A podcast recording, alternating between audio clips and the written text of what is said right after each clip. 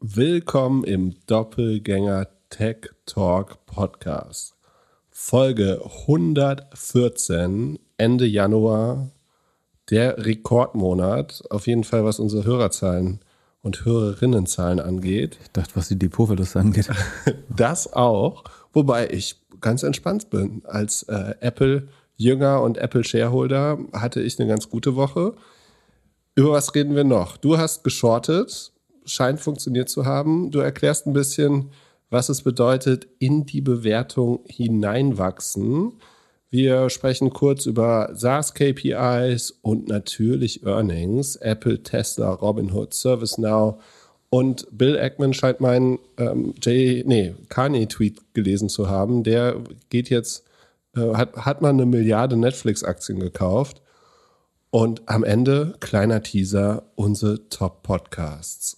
Also, viel Spaß. Pip, erste Frage. Welche Neil Young Songs kennst du? Ähm, Harvest Moon, Heart of Gold, äh, einige. Äh, ich halte es für einen sehr, sehr äh, talentierten Musiker, auf jeden Fall. Wirst du ihn auf Spotify vermissen? Das nicht. Äh, es gibt ja viel. Also der Hintergrund ist, dass Neil Young alle seine Songs von Spotify zurückzieht. Also ich glaube gar nicht, dass er es, obwohl ich glaube, der ist relativ unabhängig. Aber erstmal ist die Frage, ob er es überhaupt kann, wirklich alle Songs per Rechte zurückzuziehen.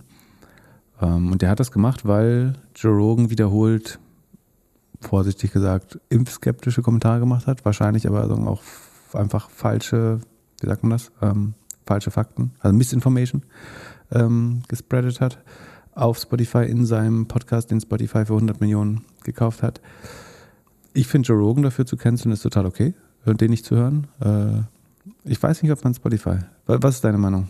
Würdest du Spotify, also würdest du jetzt dein Abo beenden deswegen? Oder findest du es, andere Musiker sollten das dann boykottieren? Äh, es gibt ja ein Problem bei Spotify, beziehungsweise Nur eins. beim Spotify canceln.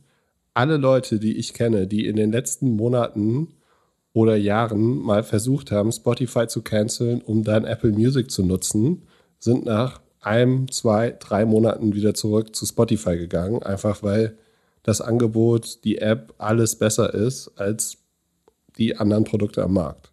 So. Dann muss ähm, Apple Music aber echt schlecht sein. Weil, also Angebot ist, nicht, äh, ist Spotify schon gut. Bei, bei der UX, finde ich, gibt es ja noch deutlichen Verbesserungsbedarf. Ja, weil man denken würde, man braucht ja eigentlich nur einen Play- und einen Stop-Button. Ne? Also so viel ist, ist ja bei so einem Player nicht drin. Und das Zweite ist, und da, da, da glaube ich, hat vielleicht Spotify ein Problem, wenn die so hart in den äh, Podcast-Markt reingehen und immer wieder Exclusives haben, also die richtig, richtig, die Podcasts, die richtig Masse ziehen, sind ja manchmal ein bisschen edgy. Also wo, wo schiebst du denn, wo machst du denn die Grenze? Und müsste Neil Young dann nicht auch sagen, okay, er, er vertreibt jetzt seine Musik nur noch, äh, nur noch über seine eigenen Kanäle, weil auf YouTube findest du ja ähnliche Rapid Holes, die du so hast. Ja, und ich glaube, das ist so ein bisschen das Problem. Also was du denn sonst im Deutschrap und so für Zumutung an Inhalten auch? Also ähm, das ist halt irgendwie Kunstfreiheit so ein bisschen und ich finde es schon kompliziert, das zu beschränken. Ich bin natürlich total dagegen, dass man Missinformationen äh, verbreitet. Aber so als Plattform dann Leute zu die Plattform finde ich schon einen sehr, sehr großen Schritt. Und ich meine, ich glaube, man darf das auf keinen Fall wegen Meinung tun, also auch nicht politischer Meinung. Ich glaube, das wäre richtig schlecht als Einstellung, äh, zu sagen, irgendwie, das entspricht nicht mal unserer politischen Meinung, deswegen machen wir es nicht. Und Misinformation ist natürlich nochmal was anderes als politische Meinung. So, das ist, wenn wir sagen, bewusst falsche Informationen, ähm, da muss man erstmal die, hinterfragen, ist das bewusst oder glaubt er selber dran? Das macht die, ich glaube, die wenigsten Leute machen das mit Absicht und bewusst und im Zweifel sind sie selber irregeführt. Und es ist halt ganz ehrlich, ich will das auf keinen Fall verteidigen, so, aber was wir als gesellschaftlichen und wissenschaftlichen Konsens verstanden haben in diesen letzten zwei Jahren, hat sich schon auch nochmal geändert. So. Das heißt nicht, dass man irgendwie blatante Falschinformationen verbreiten sollte, aber ich finde es auch gefährlich, wenn es zu allem nur eine Meinung gibt. Wie gesagt, ich, ich habe habe jetzt das konkrete Zitat ehrlich gesagt nicht gehört und die Sendung mir auch nicht angehört, äh, weil ich die auch sonst nie, fast nie schaue. Ich finde es nur schwer, Leute komplett zu die Plattformen zu sagen, das ist eine Meinung. Also und Spotify macht ja genau das nicht und deswegen hat ist dann eben Neil Young gegangen als Protest und es haben auch Wissenschaftler irgendwelche Petitionen unterschrieben und viele Hörer sagen jetzt Cancel ähm, Spotify. Ich finde das gerade auf einer Plattform, wo sozusagen Kunst äh, verkauft wird, weiterverkauft wird, schwer. Wo willst du die Grenze ziehen? Wenn du das einmal machst, willst du Gesänge von irgendwelchen Sekten runterschmeißen? Was machst du mit Michael Jackson? Ja, wie viel Kinder, also ich meine, was, das ist ja nicht, also da gibt es ja auch andere Leute irgendwie auch in der Rap-Szene, äh, also in der Hip-Hop-Szene und so, die da komische Probleme hatten in der Vergangenheit. Ähm, ich glaube, das ist schwer, gerade sozusagen bei der US-Definition von Meinungsfreiheit, glaube ich. Ähm, Wie ist da nochmal der Unterschied zwischen Deutschland und Amerika? Ja, die sehen das als ein viel, also nach meinem Verständnis bin kein Rechtsexperte, aber das Recht umfasst noch viel mehr Freiheit als hier. Also in, in den USA darfst du ja, dürftest du ja zum Beispiel den Holocaust öffentlich leugnen. So. Ich weiß nicht, ob du das auf der Plattform dürftest dann, aber ähm, ob das nicht eine Grenze wäre, die Spotify zum Beispiel äh, als überschritten sähe, dann äh, bin mir relativ sicher, dass sie das tun. Aber also was Nazis machen dürfen in den USA geht ja schon deutlich weiter, als was man, also irgendwelche verfassungsfeindlichen Symbole zeigen und so weiter. Das darfst du ja in Deutschland alles nicht. Ich glaube, die, die einzige Grenze, die man immer nimmt als Beispiel, dass er halt doch Grenzen hat, ist dieses in einem großen Saal Feuer schreien und eine Panik auslösen. So, das ist halt keine Meinungs, nicht von der Meinungsfreiheit. Und die Frage ist, ob Impf-Misinformation, äh, Desinformation übers Impfen, ob das nicht einen ähnlichen Charakter hätte, dass du bewusst Schaden herbeiführst, äh, gesellschaftlichen Schaden. Das äh, könnte man eine Parallele, also wie gesagt, ich bin kein Rechtsexperte. Ich, ich finde es schwer. Im Zweifel finde ich schon, sollte man eine maximale Pluralität an Meinungen erlauben, aber es irgendwie, es kann auch nicht unbegrenzt sein. Sehr kompliziert. Wir canceln Spotify. Also ich cancel als Consumer Spotify nicht und wir senden natürlich auch weiter über Spotify. Ich hätte noch eine andere Frage. Mal angenommen, wir hätten jetzt mit unserem Doppelgänger Investmentfonds 50 Prozent der Rechte von den Beastie Boys gekauft und die würden dann zwei Wochen später sagen, wir gehen nicht mehr auf Spotify, wo 60 Prozent unserer Streams herkommen. Wie würdest du das so als Investmentmanager dann sehen? Ähm, ich will Ihnen erklären, dass das nicht Ihre Entscheidung ist, weil ich die Rechte gekauft habe. Ja, also das wird, äh, glaube also ich, noch sehr interessant, weil Neil Young hat ja tatsächlich gerade irgendwie an so einen äh, UK Investment Fund 50 Prozent verkauft. Und äh, in seinem Letter, den er da auf seiner Webseite geschrieben hat, da werden die nicht erwähnt, sondern da wird immer nur Warner erwähnt. Also ob das überhaupt, ja. ob er das überhaupt darf, ist irgendwie nochmal genau. nicht so ganz klar. Deswegen meinte ich ja ganz am Anfang auch schon, dass es äh, immer die Frage ist, ob er überhaupt die Freiheit hat, das zu tun. Ähm, müssen wir jetzt die, man kennt jetzt natürlich nicht die Verträge, aber so, so einfach ist das gar nicht, äh, da zu sagen, ich ziehe mich da zurück von der Plattform. Und es kann sein, dass alte Alben schon verkauft waren an irgendwelche Fonds oder so, auch komplett als, als Werk. Ähm, ich ich glaube, so einfach ist das nicht. Andererseits finde ich es auch gut, wenn Leute äh, schon ein Statement dagegen setzen. Ähm, was ich schwer fände, ist eine ganze Plattform deswegen zu canceln. Dann, welche Plattform kannst du da noch erlauben? Aber, also ich finde es schon eher Cancel Culture als jetzt irgendwie eine sinnvolle Gegenbewegung, ehrlich gesagt. Dann soll man lieber äh, Joe Rogan boykottieren. Das fände ich total okay, wenn jemand sagt, so, das ist jetzt für mich ein Idiot, äh, der äh, trägt irgendwie nicht zu einer, nicht sinnvoll zu einer gesellschaftlichen Debatte bei, zumindest in diesem Fall. Zumindest in diesem Fall. Ähm, aber und deswegen höre ich den nicht mehr oder erkläre anderen Leuten auch, dass sie den besser nicht hören, aber jetzt ganz Spotify dafür zu canceln. Also das Lustige ist, Spotify wird jetzt dafür gecancelt, dass sie ihn nicht canceln. So, und das finde ich, das ist dann mir zu sehr Cancel Culture. Wenn du sagst, weil eine Plattform das nicht macht, boykottieren wir jetzt eine ganze Plattform, auf der jede andere Meinung stattfinden kann, aber das ist jetzt eine, die, finde ich, also ich verurteile Missinform also Desinformation über das Impfen äh, zutiefst, aber ich würde nicht so weit gehen, dass ich deswegen jetzt eine Plattform, auf der das passiert ist, ähm, dann kannst du YouTube nicht mehr aufmachen, kannst Google nicht mehr aufmachen. Löscht Google jeden äh, Holocaust-Leugner? Ich glaube nicht. Würde ich was finden, wenn ich jetzt suche. Wie sieht es überhaupt aus mit dieser Plattform mit den Bildchen, wo du diesen Fake-Account hast? Da ist jetzt der erste Monat rum. Gibt es den Fake-User noch? Ich habe eben durch Zufall geguckt. Äh, den den gibt es noch. Es gibt ja auch einen zweiten schon inzwischen. Ähm, und inzwischen kriege ich auch äh, Drogen angeboten auf Instagram, ähm, ob ich äh, irgendwie Drogen kaufen will in Düsseldorf, Hamburg, München und Potsdam. Lustige Auswahl der, der äh, Verkaufsgebiete übrigens. Aber an, ansonsten läuft da, läuft da alles nach wie vor äh, bei, Instagram und meinen Doppelgängern auf Instagram. Die sind, was ist jetzt? Oh, wir haben fast einen Monat. Das bald, wird, bald, wird bald eins. Äh, und hat schon Nachwuchs bekommen. Sind schon zwei geworden. Ja, Mal sehen. Und hat mehr Follower als du, oder? Und hat mehr Follower, ja. Genau. Mal gucken, vielleicht kriegt der auch noch deinen blauen Stern vor dir. Das wäre das, das wär der Höhepunkt, wirklich. Das wäre der Höhepunkt. Achso, den habe ich auch nicht bekommen, glaube ich. Habe ich auch beantragt, habe ich auch nicht bekommen. Ist nicht schützenswert, äh, meine Follower leider. Wahnsinn. Gut, und ja. ich habe auf Twitter gesehen. Vielleicht shorten wir Facebook.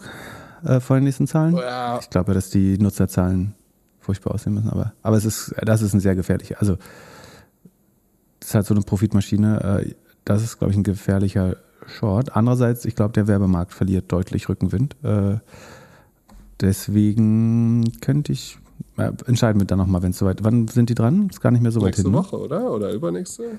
Sekunde, ist es am, äh, ist, nächste Woche ist die erste Februarwoche. So, Pinterest ist dran, da wäre ich auch vorsichtig. Alles, was von Online-Werbung abhängt. Pinterest hat richtig viele Leute verloren, ne? Also so äh, Executives, die raus sind. Ich sehe Facebook gar nicht mal im Earnings-Kalender. Vielleicht habe ich schon als Boykott rausgenommen. 2. Februar, das ist nächsten Mittwoch, ne? Ach, es steht sogar hier auf unserer Liste. Folge 115 ist schon da. Aber nicht in, im Earnings-Kalender. Da muss ich nochmal hier, da hat der Praktikant wieder geschlammt. Aber äh, erklär mal, du hast Robinhood geschortet. Hast du sonst noch, hast du Oatly auch geschortet? Ähm, also nur der Transparenz halber, das, äh, bitte nicht als Aufruf verstehen. Ähm, ja, ich habe im Moment, also das ist in dem so ein Spiel-Spiel-Account, also weit weniger als ein Prozent des Gesamtvermögens, wo ich parallel Short- und Long-Strategien versuche zu spielen, um eine äh, marktneutrale Rendite zu erwirtschaften, was in der Vergangenheit immer äh, Geld verloren hat, weil ich es da auch noch zum Hedgen genutzt habe, äh, unter anderem, aber auch sonst ist es schwer, damit Geld zu verdienen. Dort habe ich kleine Positionen ähm, in Oatly Short, ähm, in Rivian und in Robinhood zu diesem Zeitpunkt, aber das kann sich da auch immer ganz schnell ändern.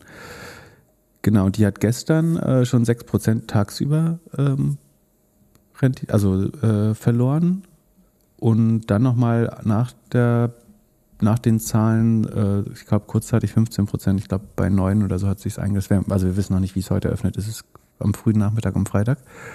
Aber die Zahlen waren einigermaßen, äh, ja, desaströs wäre jetzt auch übertrieben, waren einfach so schlecht, wie ich sie erwartet hatte. Wir können mal kurz äh, reingehen. Also Robinhood ist diese äh, Gambling-Trading-App aus den USA, die sehr erfolgreich gewachsen ist bis zum Börsengang und im letzten Quartal schon äh, Funded Accounts verloren hat.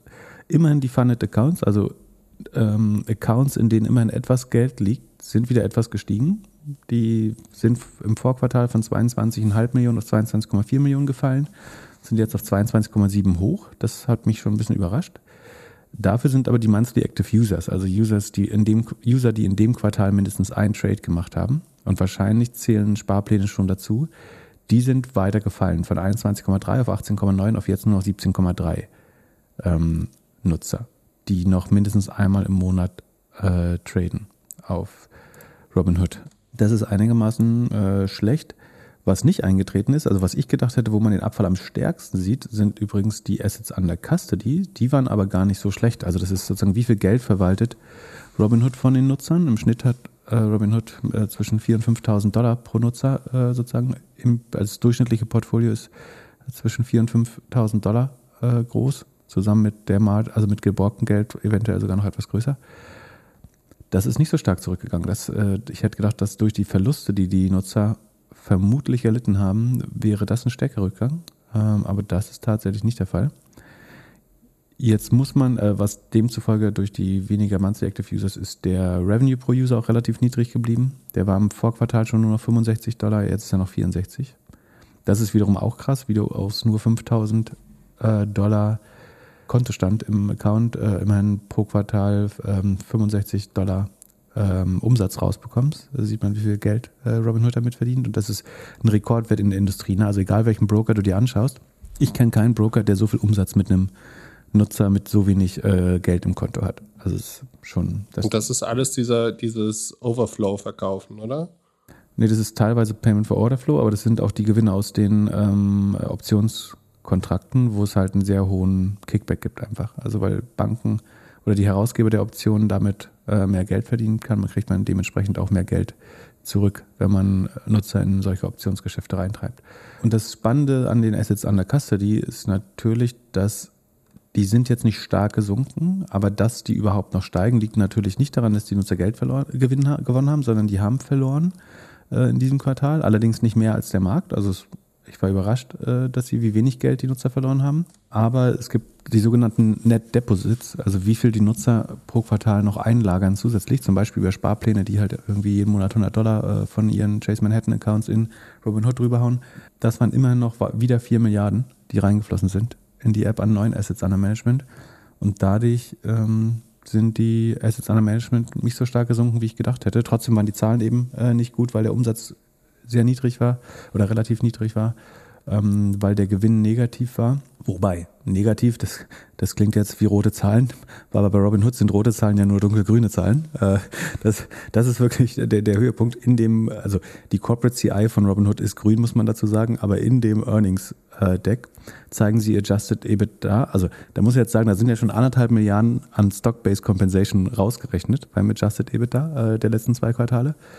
Das ist schon signifikant. Ich glaube, wie viel ist Robinhood insgesamt noch wert? Äh, das ich 11 Milliarden. 11 Milliarden, genau. Also du wurdest 10% verwässert äh, als Aktionär allein dieses, äh, in den zwei Quartalen.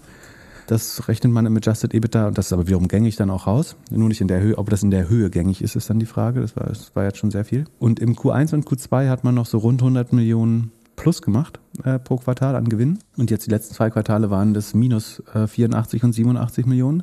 Aber dieses Minus wird eben nicht in roten Balken dargestellt, sondern statt hellgrün sind die Balken dunkelgrün. So, das sind nicht die bösen roten Verluste, das sind die guten dunkelgrünen äh, Verluste. Und die EBITDA-Margin, die wird einfach durchgehend in der gleichen grünen Farbe dargestellt. Da verändert sich nicht mal mehr die Farbe. Da sieht man gerade mal an diesen Klammern, die sozusagen in der Finanzwelt das Minus oder der Abzug äh, entsprechen oder einer negativen Balance, sieht man halt, dass die die EBIT-Marge oder Adjusted EBITDA-Marge von äh, plus 16 im Vorquartal auf jetzt minus 23 und minus 24 zurückgegangen ist. Farblich ähm, erweckt es den Unterschied, dass das nicht passiert wäre. Und außerdem, was hier auch wieder ganz spannend war, ist, ich habe mir dann nochmal die ähm, Insider-Verkäufe äh, angeschaut von Robinhood. Bei den Gründern, die ja relativ viel halten, ist das immer nicht so einfach zu sagen, äh, haben die jetzt abgeladen oder nicht. Da spielen steuerliche Gründe immer eine Regel ähm, und die kriegen immer neue Optionen müssen die teilweise nach einer Zeit ausüben und dann ähm, manchmal auch verkaufen. Ähm, aber was ich spannend finde, ist, dass der Chief Product Officer, ähm, äh, Chana Pragada Apana, also die, die, die, beiden letzten Quartale waren ja schon relativ schlecht. Und im sagen, letzten Halbjahr im H2 21 hat der Chief Product Officer erst 63 und dann die, die restlichen 3, äh, 37 Prozent äh, einfach komplett verkauft. Also alle, zumindest nach dieser Ausweisung, alle Aktien äh, die, die er oder sie hatte, ähm, komplett verkauft und auch ohne, dass das neue Optionen waren, die zugeschaltet wurden. Daniel Gallagher, der GC müsste General Counsel heißen, also der Inhouse-Anwalt, hat auch 74 Prozent äh, verkauft, also einen absoluten Großteil und dann, äh, nee, dabei blieb es erstmal. Also die haben sich fast komplett blank gemacht äh, und das im Juli, im Anfang August letzten Jahres, also da, wo die Quartale wirklich schlecht waren dann. Ähm, und Howard Gretchen, ähm, äh, Gretchen Howard, sorry, äh, sorry, die Chief Operating Officer hat auch signifikant fast die Hälfte der Anteile verkauft. Und die beiden Gründer auch irgendwie 10, 20 Prozent. Da hätte es sich vielleicht gelohnt, mal hinzugucken, wobei das, wie gesagt, immer sehr schwer zu deuten ist. Man muss genau schauen, wie viel Prozent haben die noch, wie viel wurden neu zugeteilt und so. Aber das sieht schon aus, als wenn die das logischerweise früher wussten und ähm, auch sicherheitshalber. Also als CPO komplett, und der ist immer noch dort, 100% der Anteile dumpen ist, glaube ich, kein, äh, also finanziell war es schlau äh, für, die, aber das äh, ist schon ein Zeichen von ein bisschen zu wenig Skin in the Game, glaube ich, wenn, wenn CPO und General Counsel sich quasi äh, der Großteil der Anteile ähm, entledigen. Ja, und was man halt sagen muss, ist, die sind ja im Sommer an die Börse gegangen und im August war die Aktie mal 68 Dollar wert. Ne? Jetzt sind wir bei 11 oder 11,60 so. Ähm, eben habe ich, hab ich gesagt, äh, aus der Pistole heraus 11 Milliarden. Die sind äh, jetzt, gucke ich gerade nochmal, 9,7 Milliarden wert. Im, Im Pivot-Podcast hat Galloway gesagt, dass er glaubt, dass eine Bank die jetzt irgendwie irgendwann kaufen wird. Mal gucken, wie, wie weit sie noch fallen müssen. Ich meine, eine, eine ganze Menge junge Kunden haben sie so, könnte schon zielgruppenmäßig interessant sein. Vielleicht macht man da äh, anderen Namen noch drauf und, äh, und das Konfetti weg. Könnte, könnte vielleicht. Ja, aber ohne, Kon ohne Konfetti wird. Also aus Assets under Management-Sicht ist es halt gar nicht so spannend, weil die Accounts eben alle nur so klein sind mit 4.500 Dollar. Das ist irgendwie, ich weiß nicht, wie es bei Trade Republic aussieht, aber so bei allen, irgendwie beim Consors direkt Smart Brokern so in, in Deutschland ist das alles eher Faktor 4 oder Faktor 5, was in den Depots liegt. Also eher ähm, je nach je nach Broker und Bankhaus zwischen eher zwischen 20 und 100.000, äh, die im Durchschnittsdepot liegen. Natürlich steigt, also wenn, wenn die alle ihre Sparpläne ähm, behalten, dann steigt das natürlich über die Zeit. Das ist dann relativ kalkulierbar, wenn nicht Riesenkrisen dazwischen kommen, aber und ich meine, Q1 könnte jetzt noch schlimmer aussehen. Das sind ja nur die Zahlen bis Dezember, ne? Die Frage ist, wie sieht das jetzt im Q1 aus? Da wurde es ja nochmal deutlich Challenger, ähm, herausfordernder. Ja, Q1 gibt es zwei Probleme. Eins, Tax. Also wahrscheinlich werden ein paar Leute Aktien verkaufen, um dann Steuern zu zahlen. Und zwei, NFTs werden in den kommenden Wochen bestimmt wieder heiß und dann laufen noch mehr von Robinhood zu OpenSea oder Coinbase rüber. So. Ja, und beim Krypto-Crash werden, ich weiß nicht, ob du Crypto auf Margin traden kannst bei Robinhood, aber da werden ja auch nochmal ordentlich Leute Geld verloren haben. Ähm, wir, wir, werden es sehen im April.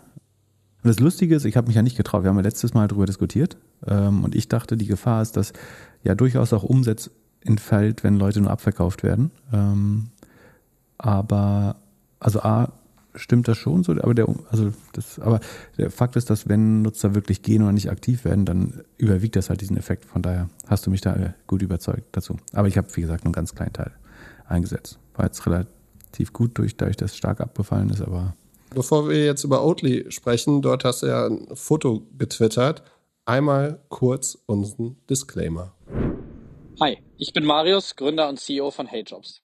Seit ich Pip kennengelernt habe in 2011, habe ich das Glück, seinen Analysen zu lauschen.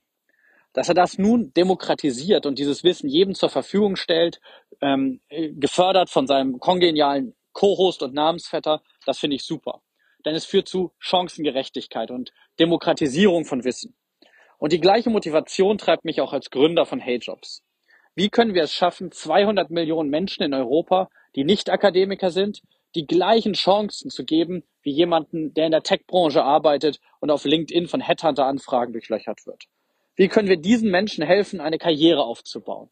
Und gleichzeitig versuchen wir bei HeyJobs den Fachkräftemangel zu lösen. Vielleicht das unterschätzteste Problem unserer Gesellschaft.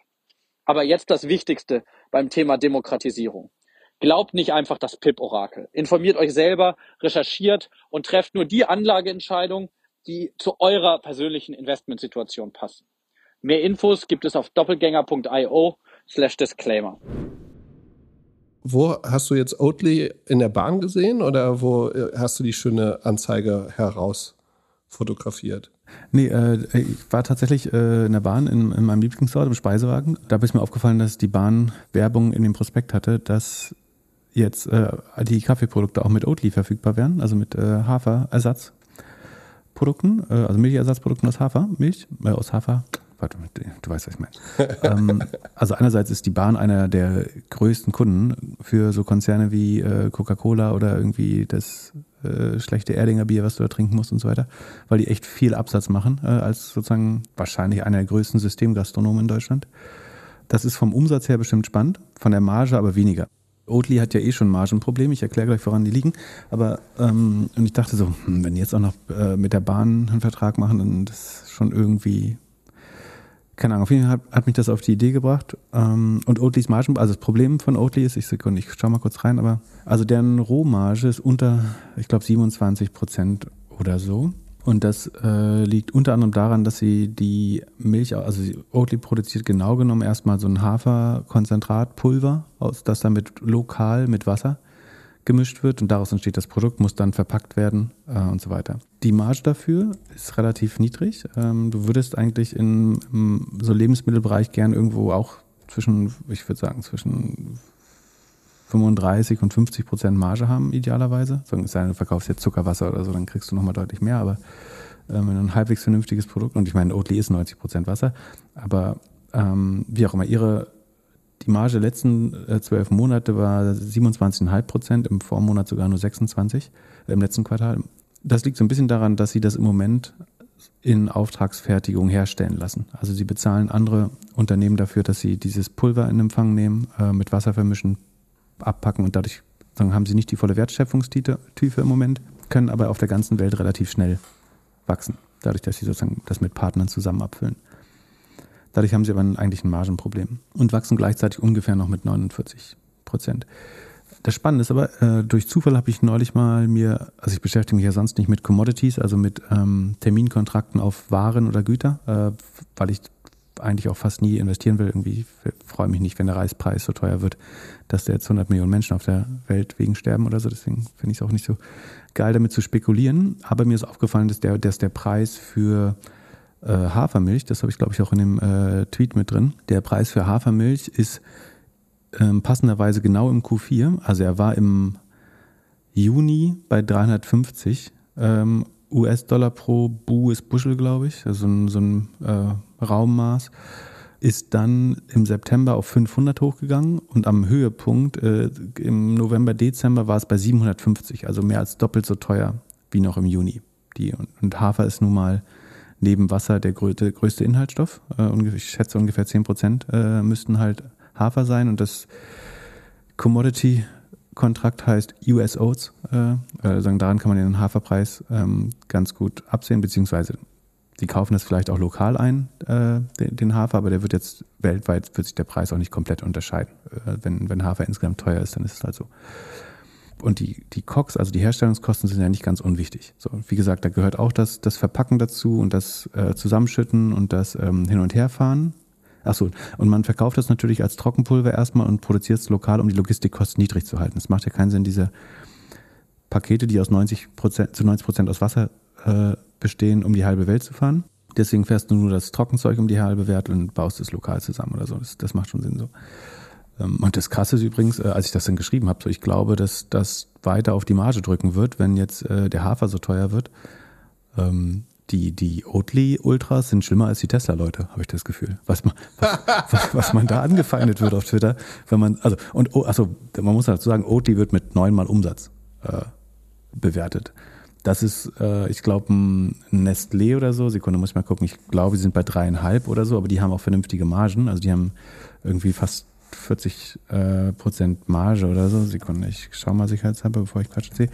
Aber neunmal ähm, Umsatz fand ich ein bisschen teuer, ehrlich gesagt, äh, für, für, für Hafermilch. Und zumal die Konkurrenzprodukte jetzt auch überkommen.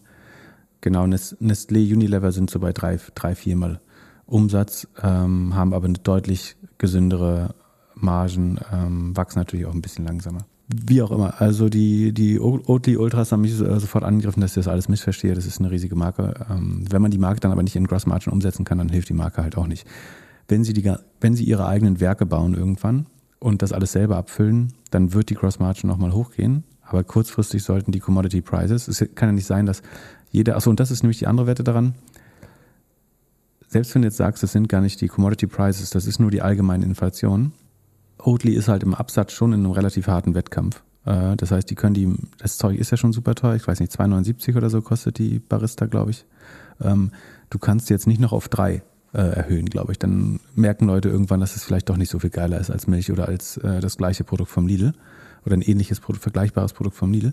Das heißt, sie haben nicht die Chance, den, den Price Increase weiterzugeben an die Konsumenten. Ähm, und deswegen dachte ich, es könnte ein relativ schweres Q4 werden ähm, für Oatly. Und dann, wie gesagt, dann kam die, die Ultra-Armee und meinte, das ähm, besteht ja gar nicht nur aus Oats äh, oder aus Hafer, äh, sondern äh, das Wasser wird nicht teurer und so.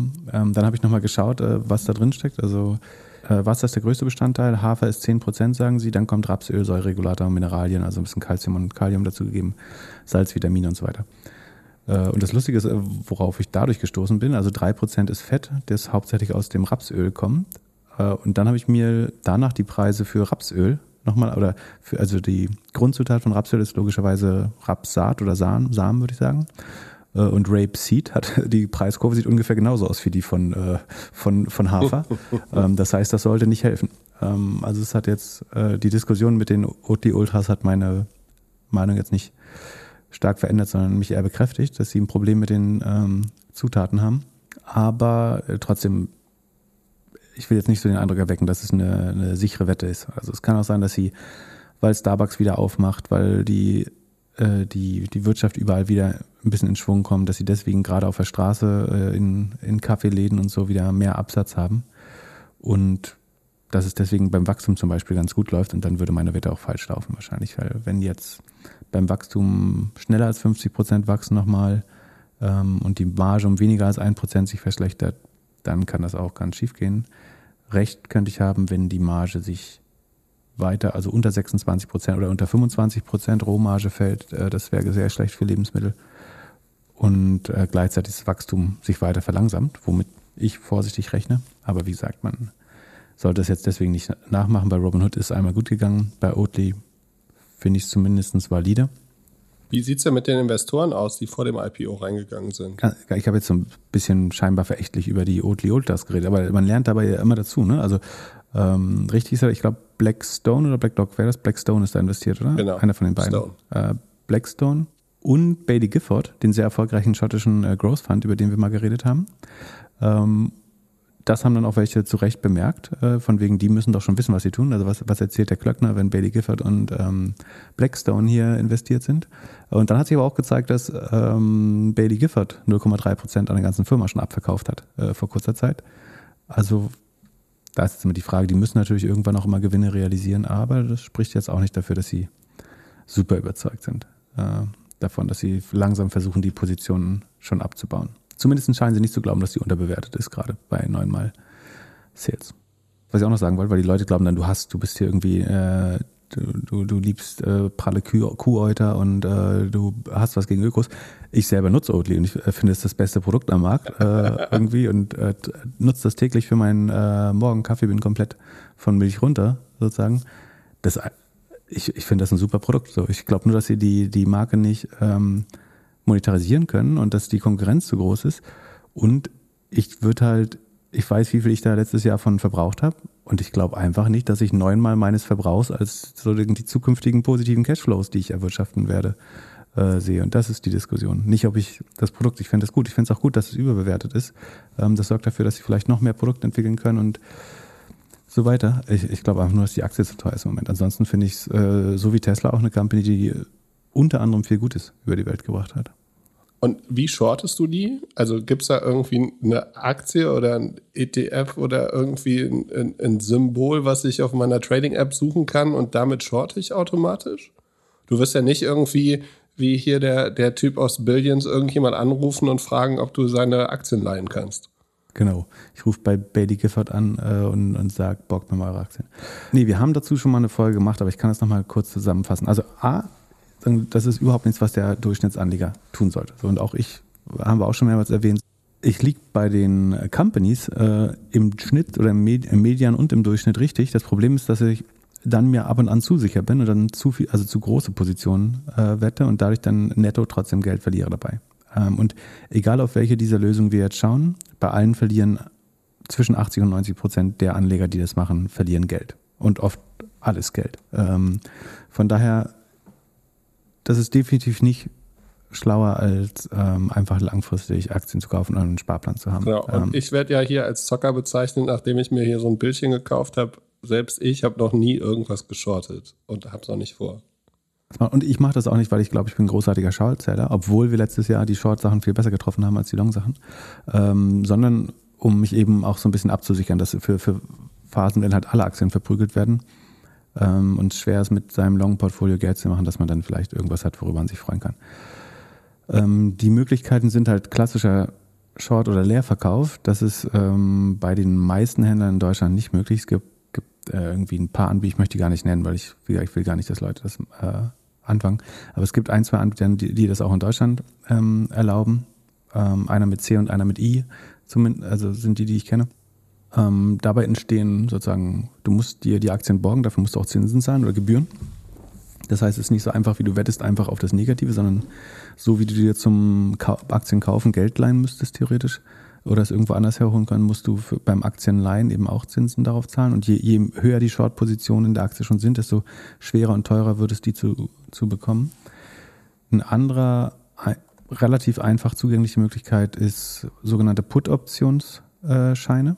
Ähm, die gibt es zu den gängigsten Aktien in der Regel, kann man bei sogenannten Optionsscheinfindern äh, finden und vergleichen. Auch da ist aber unheimlich wichtig, dass man sich die Basics einmal anschaut, wie das funktioniert ähm, und sich vor allen Dingen ähm, bewusst macht, dass der Optionspreis nicht gleich der Preis ist, ab dem du Geld verdienst, sondern dass es einen sogenannten Break-Even-Preis gibt, ab dem du Geld verdienen würdest. Prinzipiell korrelieren Optionsscheine sehr stark mit dem Kurs oder eben negativ, wenn es äh, oder invers mit dem Kurs, wenn es Put-Optionsscheine sind.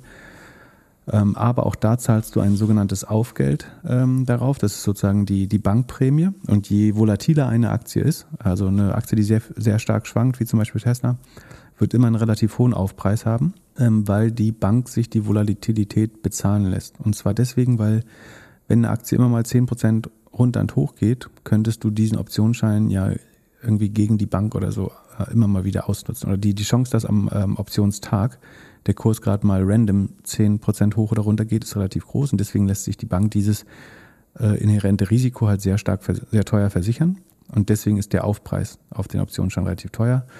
Und die Zeit, wie lange die Restlaufzeit, also die Zeit bis zum Auktionsstichtag, auch die bestimmt, wie teuer der Optionsschein ist, weil natürlich äh, das, das Risiko bestimmt, wie wahrscheinlich es ist, dass die Aktie in dem Zeitraum nochmal extrem hoch oder extrem runter geht. Das heißt, ein Optionsschein, der morgen ausläuft, wird immer vergleichsweise günstig sein, während einer bei einer hochvolatilen Aktie, der, ähm, der noch zwei Jahre Laufzeit hat, wird relativ teuer sein, weil du selber viel Optionalität hast, während die Bank unheimlich viel Risiko versichern muss auf ihrer Seite. So oder so wird die Bank aber immer Geld machen daran im Durchschnitt. Also die Bank versichert sich letztlich auch dagegen, entweder indem sie anderen Leuten die Gegenseite des Optionsscheins verkauft oder sich selbst mit Absicherungsgeschäften eindeckt und so weiter. Aber nach allen Geschäften hat die Bank daran noch eine Marge. Also du gewinnst nicht das Bank gegen das Game gegen die Bank. Am Ende ist es schon auch ein bisschen wie Casino, wo du zwar am Roulette rot oder grün haben kannst, aber wenn die Null fällt, ähm, gewinnt dann trotzdem das Casino. Also die Bank wird immer ihren Rake haben oder ihren, ihre Take Rate. Eine weitere Möglichkeit ist, und äh, die ist auch besonders gefährlich, sogenanntes CFD-Trading, also Contracts for Differences. Das ist dann wirklich wie Wetten auf Aktien. Also da sagt jemand, ähm, ich gebe dir eine fünffache Margin das heißt, du kannst äh, für 1000 Euro Aktien im Wert von 5000 Euro kaufen und profitierst damit mit einem fünffachen Hebel.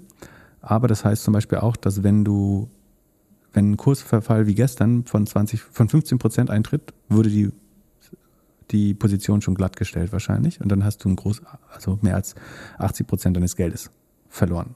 Die, das ist auch was, wo 85 Prozent und mehr der Leute äh, Geld verlieren. Auch da gibt es immer, die ist die CFD-Plattform immer der Gewinner, weil die Spreads, also der, der Unterschied zwischen Kauf- und Verkaufskurs, da gewinnt der oder hat der Wettanbieter sozusagen eine Marge. Ähm, die Kurse können nicht, sind manchmal nicht 100% die gleichen Kurse wie an der äh, Börse, ähm, auch sehr gefährlich.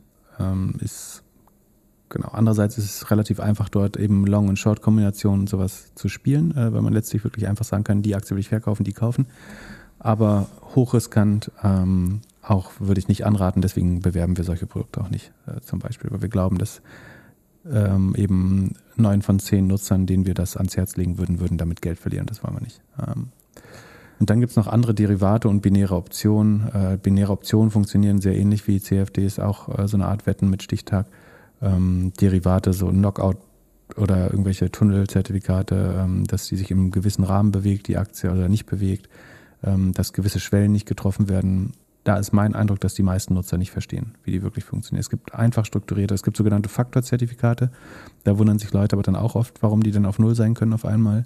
Wird immer so lange recherchieren, bis ich 100% der Meinung bin, dass ich das äh, Instrument verstehe. Und das wird in der Regel nicht, und wenn, wenn das weniger als einen Tag gedauert hat, dann ist in der Regel nicht der Fall. Sondern man, man ist sehr, sehr schlau. Was natürlich jeder von sich glaubt.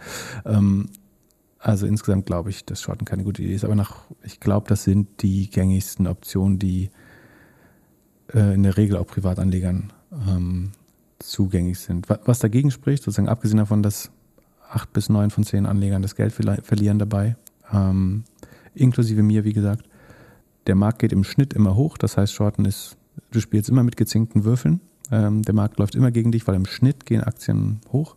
Die, die Bank kriegt immer ihr Geld. Sozusagen, du bezahlst immer eine Versicherungsprämie oder immer einen, einen Bankshare dafür, dass jemand die Wette für dich aufmacht.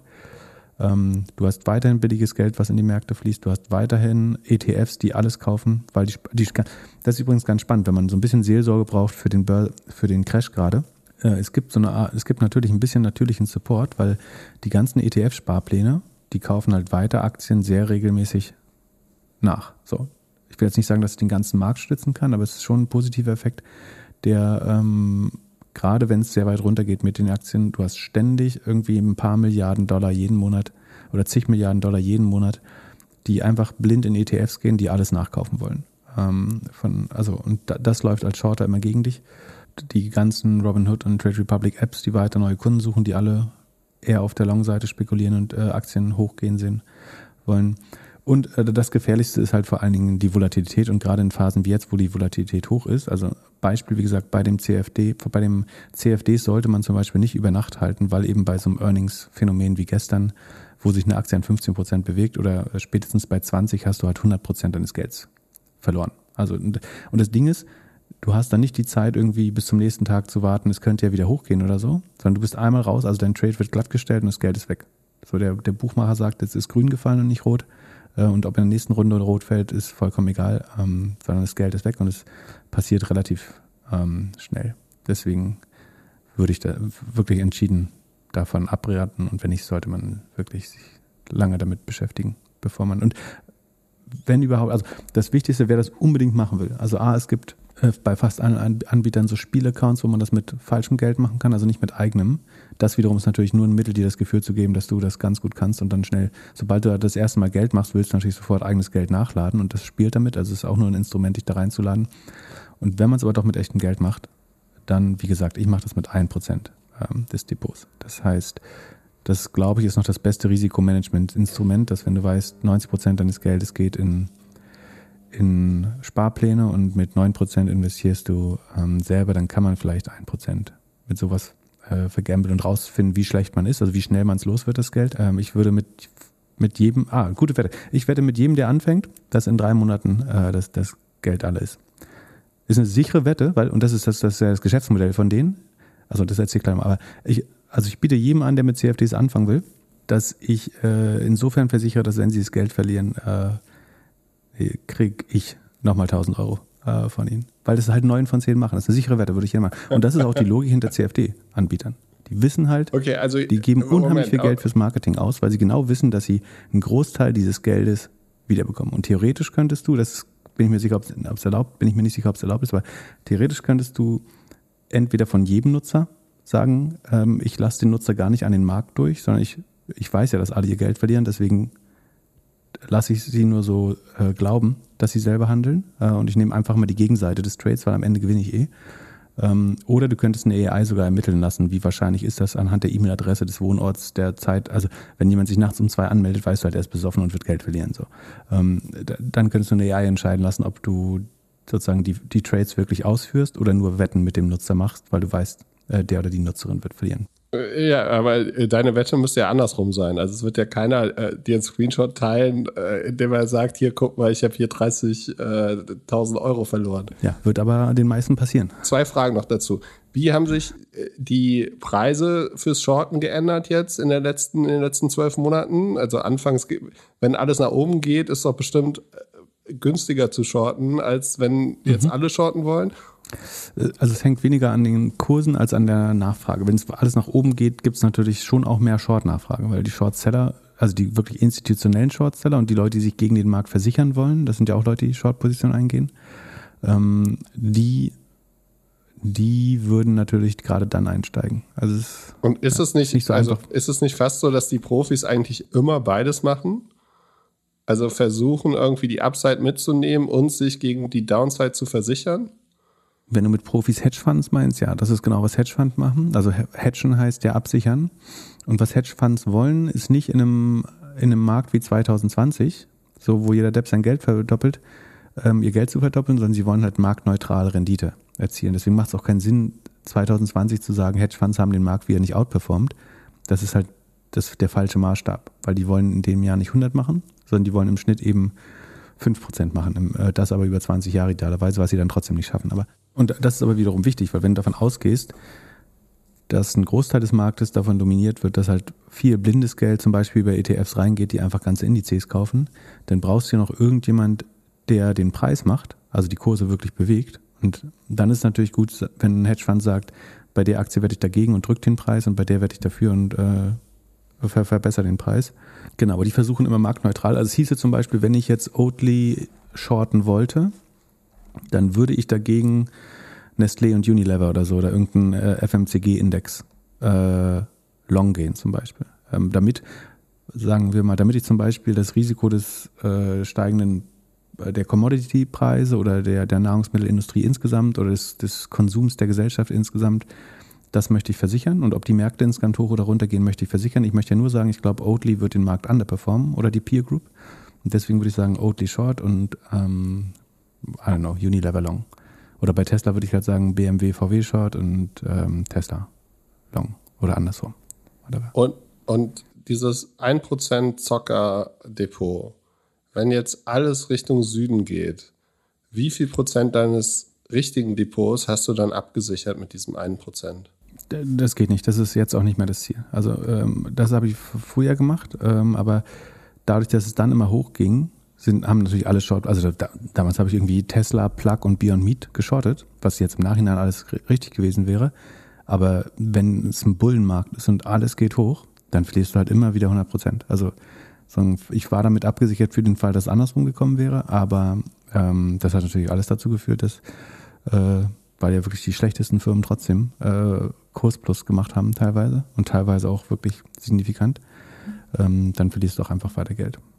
Ähm, also Im Moment ist es nicht so gedacht, dass das irgendwie die Performance meines Hauptdepots rausholen kann.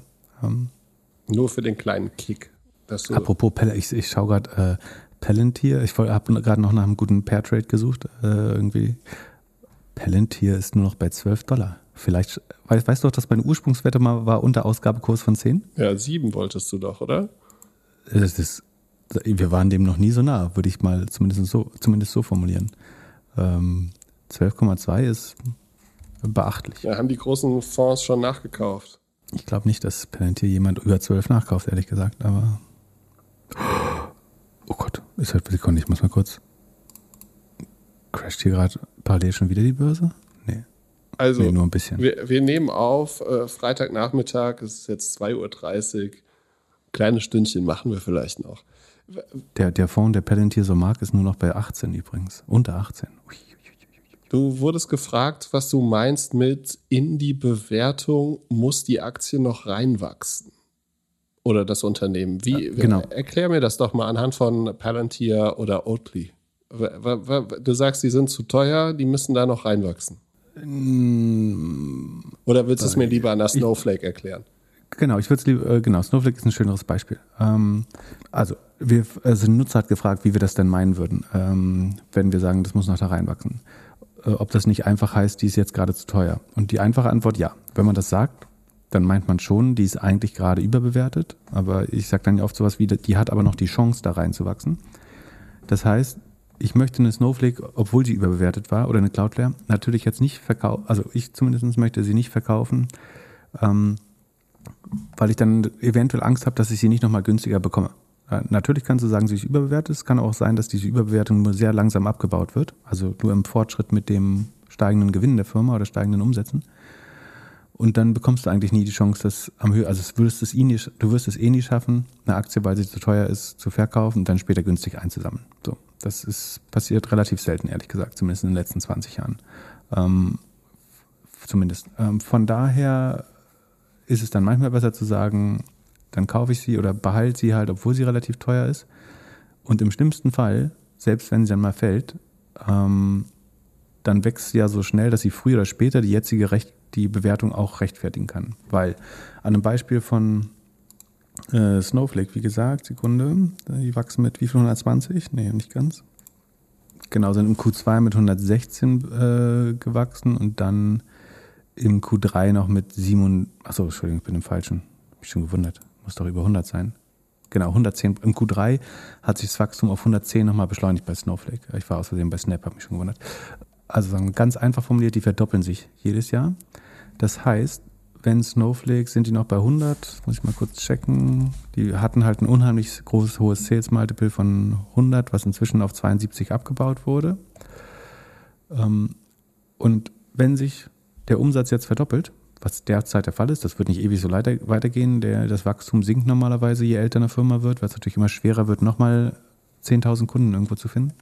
Aber sagen wir mal, das verdoppelt sich jetzt noch zwei Jahre, dann ist das Sales Multiple halt dieses Jahr 72, danach 36, weil annehmend, dass die Firma gleich teuer bleibt, aber der Umsatz weiter steigt oder sich verdoppelt, 36 und danach in Anführungsstrichen nur noch 18. Ähm, und das meint man halt mit, mit, mit reinwachsen. Und der Unterschied ist aber zu Firmen, ich würde jetzt mal sagen, wie zum Beispiel einem Beyond Meat oder einem Plug Power, wo du in den Wachstumszahlen gar nicht mehr siehst, ob die, die wachsen halt nicht mehr. Und dann kannst du halt nicht sagen, die wachsen da schon wieder rein oder so, weil die, die haben weder eine Margin Expansion im Sinne von, dass sie mehr profitabel, dass sie profitabler werden, oder dass sie, sie haben auch kein starkes Umsatzwachstum, sodass sozusagen das Sales Multiple dadurch äh, durch die Umdrehung äh, kleiner wird. Sondern das ist, weil so, warum es so gefährlich ist, wenn eine Firma nicht wächst und keine Gewinne hat. Aber dann kann man eben auch, auch langfristig da nicht reinwachsen. Wir müssen gar nicht darüber diskutieren, dass Snowflake äh, oder Cloudflare, bevor es so abgestürzt ist, unheimlich teuer war. Also, aber das in Anführungsstrichen Worst-Case-Szenario ist, dass ich dann halt mal zwei Jahre einfach abwarte und nur noch wenig oder seitwärts, äh, wenig Rendite habe oder seitwärts gehe oder so. Aber irgendwann habe ich sie dann wieder zu einer fairen Be Bewertung und von da wird sie weiter wachsen. Ähm, sozusagen, wenn ich von dem schlechten Case ausgehe. Es kann auch sein, dass sie eben ähm, gar nicht abfällt, sondern einfach moderat weiter wächst und dann wäre ich nie wieder günstiger reingekommen. Ähm, das ist so ein bisschen, äh, wovon man Angst hat natürlich auch. Und von daher wiegt man sich so ein bisschen in Sicherheit, indem man sagt, selbst wenn die sich jetzt mal halbieren sollte, was bei der Bewertung gar nicht äh, unwahrscheinlich ist und was man jetzt auch sehr gut gesehen hat, dass das passieren kann, dann braucht es durch das hohe Wachstum aber nur ein paar Quartale oder im schlimmsten Fall ein, zwei Jahre, bis sie dann in diese Bewertung wieder reingewachsen sind. Weil man davon ausgeht, dass ein großes Teil des Wachstums äh, oder das Wachstum die Wachstumsgeschwindigkeit nur sehr langsam abgebaut wird ähm, das meint man, wenn man rein. Das heißt immer trotzdem, dass man eigentlich der Überzeugung ist, dass es gerade wahrscheinlich zu teuer ist. Aber wie gesagt, wenn man nach dem Preis und der Überteuerung diese Entscheidung trifft, dann hätte man vor zwei Jahren alle Software-Titel verkaufen müssen und hätte ungefähr 3x Performance liegen lassen. Und deswegen muss, kauft man sich halt manchmal auch ein, obwohl es teuer ist. Ähm, ich fand vor zwei Jahren Shopify und Twilio extrem teuer, hätte man 5x mitmachen können. Ja. Genau, macht das Sinn? Sehr, sehr gut. Und dazu wurden wir von jemand anders gefragt, wie es aussieht mit SaaS-Unternehmen. Also wenn wir in die investieren würden als Business Angel, welche drei KPIs würden wir beachten und wie sich das unterschiedlich ausprägt bei Seed, Series A, Series B? Also man könnte ja fast sagen, bei Seed oder, oder in, den, in der aller, allerersten Runde ist oft noch kein Produkt dabei. Ich war ja, ach so, äh, kleine Side Note noch, ich war ja bei diesem Stonks Call drin, äh, wo Stonks, nachdem sie jetzt irgendwie 15 Millionen geraced hat, nochmal eine Million äh, über ihr neues äh, Tool da machen wollten. Das äh, war schon sehr, sehr witzig. Ähm, und auch sehr chaotisch. Also der Clubhouse letztes Jahr hat sich als besser angefühlt, muss man dazu sagen. Bei Stonks war es äh, ja ein bisschen weird und der Gründer oder die Gründer waren auch ein bisschen sprachlos, weil die hatten auch dann so, also irgendwie confirmed Investment von nochmal 10 Millionen und sie wussten nicht ganz genau, wie sie das irgendwie verteilen sollen. Also das wird ganz interessant. Angeblich war, hat Tim Cook auch eine Million investiert ähm, oder eine Person, die Tim Cook heißt oder sich so äh, als User eingetragen hat. Ähm, ja, war er. Das klingt weird. nicht nach Tim Cook. Äh, äh, ja, was ich so bemerkenswert an der Nummer fand, war. Überleg mal, wie, wie, wie geil ist das denn? Ähm, du veranstaltest als Startup so ein Demo, also du meldest dich zu einem der Demo-Days an und machst Fake-Accounts, weil also ich konnte mich, man kann sich da anmelden ohne Verifikation. Ich muss nicht angeben. Du brauchst nur eine E-Mail. Genau, nur eine E-Mail. So, und ich nenne mich jetzt Tim Draper oder ähm, Tim Cook, äh, setze mir eine Maske auf oder Peter Thiel. Ja. Und dann mit zwei Fake-Profilen investiere ich und dann rennen alle hinterher. Es war auch so ein bisschen so, jeder, der investiert hat schon, durfte mal kurz auf die Bühne und so ein bisschen erklären, warum er da mitmacht. Und man hat so, ja, es, irgendwie fühlt sich das nicht gut an. Ich habe auch, ich habe einfach mal für 1000 Dollar auch gesagt, ich würde investieren. Daraufhin habe ich dann eine E-Mail bekommen, dass ich irgendwie so ein Airtable-Dokument ausfüllen soll. Und es ist echt, also für eine ja sehr, sehr MVP für irgendwie eine 80 Millionen Bewertung. Und es ist schon, also es fühlt sich echt nicht, nicht, nicht. Aber hast du dann ausgefüllt? Kriegst du eine Allocation? Nee, äh, ich habe es noch nicht ausgefüllt. Ich wollte es noch machen. Ich telefoniere tatsächlich auch nächste Woche noch mit denen. Äh, und, aber es ist irgendwie weird. Und ich habe auch nicht den, den ganzen Talk mehr angehört. Es hat auch irgendwie nicht alles so flüssig funktioniert und äh, aber dabei sein. Und ist, ist, ist das so erfolgreich, dass du jetzt ähm, Stonks.com Klone in Deutschland erwartest? Nee, ich glaube nicht. Also, was ich schon glaube, und was sie gesagt haben, und da, da glaube ich schon dran, dass es halt, äh, man kann schon ziemlich viel ja, SaaS-Software bauen, um diesen ganzen Prozess zu vereinfachen. Ne? Also, dass du halt sagen kannst, äh, kennst du selbst, ne? ob Dokus sein oder wie auch immer so. Es gibt schon. Das, das passiert aber. Genau. Das Und, passiert, also es ist reguliert, deswegen nicht so einfach, aber das, was an der Regulierung vorbei automatisierbar ist da, oder vereinfachbar ist, da gibt es Leute, die daran arbeiten schon. Genau, und ich glaube, dass da auf jeden Fall ein super interessanter Markt ist. Da wollen die auch Mhm. hin, da wollen die auch ein bisschen was machen. Ich finde halt dieses Marktschreier-Konzept nicht gut. Also dieses, Ja, diese, dieses nach Wenn, dem. wenn Andreessen da 15 Millionen reinpackt, ähm, glaubst du nicht, dass, ich meine, warum sollte das nicht in Europa auch gemacht werden, wenn es da gemacht wird? Ja, weil Die Gefahr ist schon groß. die Gefahr, ja, klar. Also, dass es ein Copycat jetzt aus Amerika, äh, aus Deutschland gibt, die das machen. Aus Europa. Ja, auf jeden Fall, aber du brauchst halt die Community und das Thema wird ja immer globaler. Also es ist ja, es ist für mich so ein bisschen wie LinkedIn. Das ist halt, äh, ja, du kannst ein Sing haben, aber es, äh, am Ende willst du ja irgendwie international agieren und, und spielen. Und ich könnte mir jetzt eher vorstellen, dass es halt Formate gibt, die es halt ermöglichen, bei denen irgendwie die Verbindung zwischen Europa und Amerika besser zu, zu machen. Also für, beispielsweise für uns, wir könnten ein Format machen, in dem wir halt sagen, okay, wir, wir stellen irgendwie Wir Serious. raisen SPV und äh, investieren dann zusammen in irgendwelche. Na, oder Aber wir, ist das nicht Neufund? Ist das nicht Neufund? Nein, nein. Deut, Deut, Deutschestonks.com ist Neufund. Hat nicht so gut funktioniert. Nee, ich würde eher sagen, was wir machen könnten, ist, wir machen, wir, wir, wir stellen so amerikanisch oder international deutsche Startups vor, die halt Series B oder so raisen. Ja, und warum sollten sie sich mit uns beschäftigen? Weil man die Brand hat, weil man damit arbeitet, weil du es halt schaffst, irgendwie einmal die Woche, einmal im Monat ein Event zu machen, auf dem das halt gepitcht wird. Die Story könnte man schon irgendwie so, so hinkriegen, aber ob das Produkt selbst, ja, ich bin skeptisch. Ich hätte gedacht, das Produkt ist wesentlich weiter, wesentlich flüssiger. Es fühlt sich so an, als ob das halt sehr, sehr schnell zusammengeklatscht ist. Und dann finde ich es wieder krass, dass das halt solche Bewertungen hat. Ich meine, in einem, in einem Markt, der super heiß und frothy ist, könntest du natürlich argumentieren, dass für Founder ist es effizienter, einmal Demo-Day zu machen, Genau. wo alle VCs sind, als irgendwie in London über äh, eine Woche 20 Termine äh, abzu, abzureisen. Das zumindest sagen, wenn du so einen Markt hast wie gerade, dass es deutlich mehr Geld gibt als gute Companies, könnte das einfach viel Zeit sparen, aber ja, ich, ich, ich glaube da trotzdem. Und äh, danach hast du aber wieder die ganzen Retail-Deppen da drin, das macht ja auch keinen Sinn. Ich, ich glaube da nicht dran. Ja, und was, Also was was- du auch bedenken musst, ist, als Founder lernst du ja auch was davon, wenn du von einem zum nächsten Termin gehst.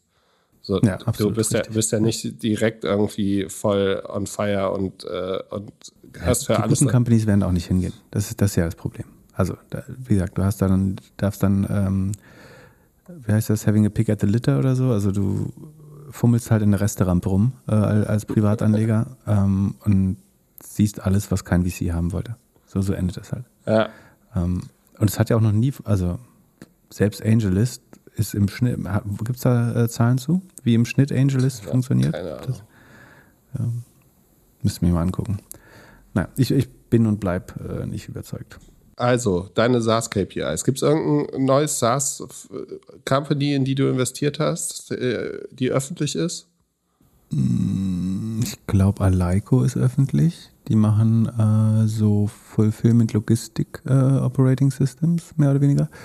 Ähm, es gibt noch eine andere. Also worauf schau, es kommt ein bisschen auf die Runde an. Das war schon eine relativ späte äh, Runde. Ich glaube, was generell die, also am Ende sind die Zahlen die gleichen, auf die wir hier ausschauen, nämlich äh, Umsatzwachstum. Und ähm, das nächstwichtigste fände ich dann schon ähm, Revenue Expansion. Also ob du es hinbekommst. Dazu brauchst du natürlich mindestens zwei Jahre oder ein paar Kohorten. Kriegst du es äh, jedes Jahr hin, ein bisschen mehr aus dem Kunden rauszuholen, weil das für das zukünftige Wachstum unheimlich wichtig wird. Ähm, und dann vielleicht noch die, die Marketing-Effizienz oder, oder Payback-Period. Also wie, wenn du einen Kunden mit 100.000 NRR, äh, ARR rausholst, wie lange musst du oder wie viel Geld musst du inklusive so voll aufgeladenen Sales- und Marketingkosten zahlen, um den Kunden, um einen Kunden mit 100.000 ähm, ARR zu gewinnen. Also sind das nur 50.000 Dollar, dann wäre das ganz toll. Äh, oder weniger. Brauchst du irgendwie 150.000 Dollar Kosten, um 100.000 äh, ARR ranzuholen, dann wird es schwer, super schnell zu skalieren. Das ist vielleicht noch nicht unmöglich, aber es wird, wird deutlich schwerer. Ähm, das heißt, das sind vielleicht die drei wichtigsten Kennzahlen, aber auf die gucken wir. Das ist halt einmal letztlich die Magical Number dann. Ähm, das ist die NRR und das Umsatzwachstum ist das gleiche, worauf wir bei Public Companies gucken. Das heißt, alles, was älter als zwei Jahre ist, da würde man das, glaube ich, wissen wollen. Bei noch jüngeren würde man natürlich so ein bisschen auf die Marktgröße schauen. Wie viele Player gibt es eigentlich in dem Markt? Also wie viele potenzielle Accounts? Ähm, welche Solution nutzen die gerade? Und glaubt man, es gibt einen Grund, dass die, also ist die neue Solution zehnmal besser oder ganz deutlich günstiger oder macht die Firma äh, deutlich produktiver, wenn man darauf switchen würde? Also glaubt man, dass das 100 Prozent der Kunden auch betreffen würde, das Produkt oder helfen könnte? Wie einfach war es eben, die ersten zehn Kunden zu gewinnen und sind das eben nicht nur Freunde und Bekannte? Das ist sozusagen der, die Vorstufe der Magical Number, wäre irgendeine Art von Product Market Fit zu erkennen. Und das wäre halt wie schwer war das, und das ist dann leider hauptsächlich anekdotisch oder so, ist schwer zu messen, aber wie schwer war das, so die ersten fünf bis zehn Kunden äh, zu gewinnen und wie hat das funktioniert? Ähm, ich finde es bei SaaS-Firmen immer wichtig, darauf zu achten, ob jemand äh, in der Company schon mal eine Sales-Organisation aufgebaut hat. Also das ist halt die, also A ist in Deutschland und Europa deutlich schwerer nochmal als in den USA. Und was, was die meisten Founder halt äh, noch nie gemacht haben. Ähm, und eigentlich also wenn du drei Gründer hast und keiner davon hat Sales-Erfahrung und wollen aber eine SaaS-Firma bauen, schon sehr kompliziert. Also entweder muss den 100% transparent sein, dass der nächste Hire ein Head of Sales ist. Wobei, im ersten Jahr verkaufst du eh, sollte eigentlich der äh, Founder oder CTO das Produkt verkaufen. Je nachdem, was für, äh, ob es DevOps ist oder SaaS, Business SaaS. Aber, ähm, aber danach musst du eigentlich wissen, dass du jetzt, die nächstgrößte Challenge ist, ein, äh, eine richtig gute Sales-Organisation aufzubauen. Die meisten Produkte verkaufen sich nicht von alleine äh, zumindest, zumindest im Enterprise-Bereich. Ja, das sind die, ich weiß nicht, also Zahlen gibt es halt so früh dann einfach äh, auch noch gar nicht. Also das Pricing anschauen, macht die, macht die Pricing-Struktur Sinn? Äh, ist da schon sowas wie Revenue Expansion drin vorgesehen? Also wird es entweder mit der Anzahl der Seeds wachsen oder mit der Anzahl der Module oder Produkte, die man kauft, oder mit der Anzahl der Transaktionen oder des Volumens, was man darüber abwickelt, äh, damit man schon im Kopf hat. Also wenn mir jemand sagt, ich baue hier ein neues SEO-Tool, das wird ein Leben lang 99 Dollar kosten, dann hast du halt immer ein Revenue Expansion Problem. Sehr blödes Beispiel, aber also es wäre gut, wenn da schon irgendwie drin vorgesehen ist, dass man mit den Kunden zusammenwachsen kann. Ähm, und das, da kann man auch zusammen dran arbeiten, irgendwie natürlich. Wenn das noch nicht da ist, vielleicht findet man einen Weg, dass man äh, Teil hat am Kundenwachstum. Ich glaube, das sind so die Dinge, worauf man bei SaaS ähm, schauen würde. Pricing, Revenue Expansion. Ähm, genau, wie gesagt, den, den TAM, den adressierbaren Markt möchte man verstehen. Ähm, und auch wer die Person ist, an die es eigentlich verkauft. Also wer ist der Entscheider, der das bestellt. Ähm, und wie einfach kommt man an die Entscheider ran. Also ähm, schlecht ist, schwer ist in der Regel HR-Manager, Office-Manager. Unheimlich schwer ranzukommen, werden bombardiert mit Lösungen. Ähm, und vielleicht find, schafft man so eine Art, da ist zum Beispiel so ein Freemium-Modell wie, wie Cloudflare total geil, wo du sagst, wir bauen auf was, das, oder wo mit so einem Champion-Modell wie Slack äh, oder so, oder Atlassian, wo, wo einer das, oder Asana funktioniert letztlich auch so, glaube ich. Das heißt, du musst nur einen, nicht mal einen Entscheider, sondern einen Employee überzeugen, der das so heimlich in die Firma einschleppt ähm, und dann mehr und mehr Leute in seine eigenen Workflows oder ihre Workflows integriert. Und dadurch wird, und dann wächst diese Organisation innerhalb der Organisation immer weiter, sodass man dann irgendwann in einen Paid-Plan reinkommt. Also bei Cloudflare ist es halt einen einfachen DNS-Service oder einen einfachen äh, Anti-DDoS-Service zur Verfügung zu stellen, der relativ günstig oder umsonst ist. Und dann zu hoffen, dass man immer mehr auf die anderen Solutions baut. Bei Slack ist es halt, dass ein kleines Team anfängt damit zu arbeiten und dann immer mehr Leute einlädt. Ähm, Video beispielsweise, dass der User dann schnell eine SM oder der Developer schnell eine Lösung gebaut hat. Ja. So, das kommt ja auch oft vor. Genau, genau, genau. Und das denkbar Schlimmste ist, dass im Zweifel hast du zwei Entscheider, also Besteller und Bezahler sind ist in jedem Kon einem Konzern sowieso meistens so, aber Besteller und Bezahler sind zwei verschiedene Stellen. Also du musst erstmal einen Champion überzeugen, der das bestellen will, und dann muss der noch durch den, dann musst du noch durch den Einkauf mit dem. Äh, das ist schon mal schwer. Und dann, wenn einer, äh, wenn einer davon zum Beispiel irgendwie Head of HR ist äh, oder Office Manager, unheimlich schwer daran zu kommen. Äh, so Office Manager triffst du nicht auf Konferenzen. Äh, die, es gibt, glaube es gibt keinen Office Manager Podcast. Das wäre doch mal was. Ganz ehrlich, wenn du die Zielgruppe besitzt, was, was die alles für Kauf, Einkaufsprozesse in, also sagen, bevor du eine Einkaufsabteilung machst, hast, so nach dem CTO ist der oder die Office Managerin, glaube ich, die, die am meisten Budget verwaltet in der Firma. Na, zusammen mit Marketing, sorry. Marketing äh, hat natürlich auch riesige Budget, aber dann, das ist halt ein Pot, wo eigentlich jeder ran muss und äh, unheimlich schwer, die zu verwalten. Ähm, Business-Idee. Mach eine Facebook-Gruppe, also keine Facebook-Gruppe, mach eine LinkedIn-Gruppe für Office Manager, die sich gegenseitig austauschen. Kannst du brutal monetarisieren. Ko Konferenz. So teure Leads sind. Direkt eine Konferenz machen. Ja, oder so. Live-Acts und allem. Äh, ja, vielleicht gibt es das ja irgendwann. Genau, habe ich irgendwas vergessen, was, woran du, äh, was du checken würdest? Du baust ja jetzt hier auch was. was ja. ja, ich würde mir das Team genau angucken, wie lange die, ja, also das, das mhm. ist, glaube ich, ganz klar, vor allem bei den, bei den ersten Sachen äh, und dann äh, für mich persönlich, aber es sind halt eigentlich keine KPIs mehr, inwieweit ich das Produkt selbst viel nutzen würde und es vor allem halt auch gut weiterempfehlen kann. So, da, das schaue ich mir gerade am meisten irgendwie an. Dass ich jetzt sage so, okay, also, Produkt löst für mhm. mich eine Lösung. Ja, Haken dran, nutze ich irgendwie mehrmals die Woche im besten Fall und äh, kann ich auch ohne Probleme irgendwie meinem Kumpel, meinem Nachbarn und sonst wem weiterempfehlen, weil ich dann einfach das Gefühl habe, ich kann dann auch ein bisschen helfen. Und ich glaube, was noch wichtig ist, so ein bisschen diese Frage, ist das nur ein Feature oder wirklich ein Produkt? Ähm, also man kann leider ganz viele Sachen damit ablehnen, theoretisch, dass man sagt, das kann AWS oder ähm, Salesforce äh, in ihrem Marketplace ähm, oder Google auch selber bauen. Ähm, aber dann ist zum Beispiel gut, wenn es auf eine bestimmte Industrie spezialisiert ist und einen sehr besonderen Use Case äh, löst.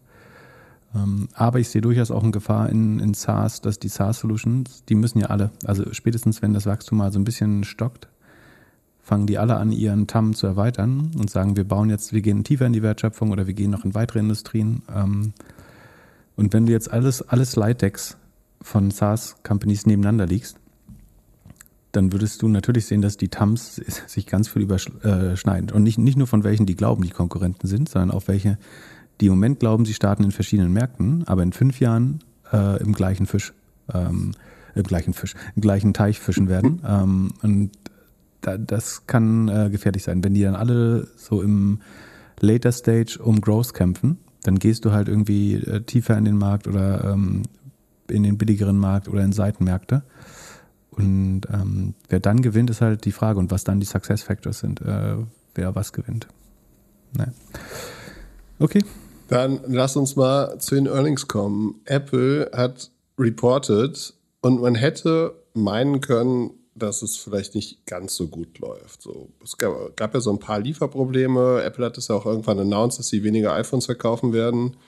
Und was man halt auch nochmal sagen muss, ist so 2020 hat, glaube ich, jeder so sein Homeoffice, Homeschooling-Upgrade gefahren. Also da gab es iPads, vielleicht MacBooks und, und. Und, und. und 2020 lief ja schon sehr gut bei Apple.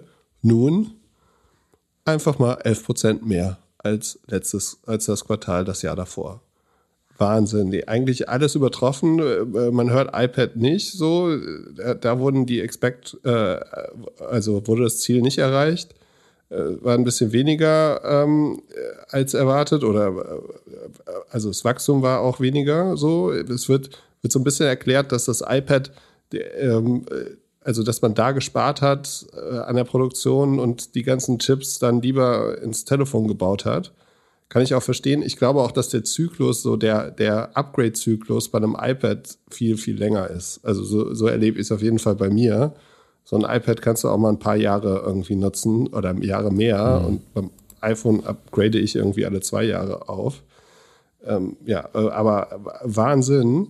Hast du irgendwas gefunden, was, was negativ behaftet war, wo du gedacht hast, gehst du jetzt auf die Services und denkst, Service war zu wenig und nächstes Jahr wird Google äh, Apple nicht mehr zahlen für Search und dann wird es noch schwieriger? Oder äh, ist irgendwas da, äh, was bei dir irgendwie rote oder bei Robinhood äh, dunkelgrüne Lampen zum Leuchten bringt?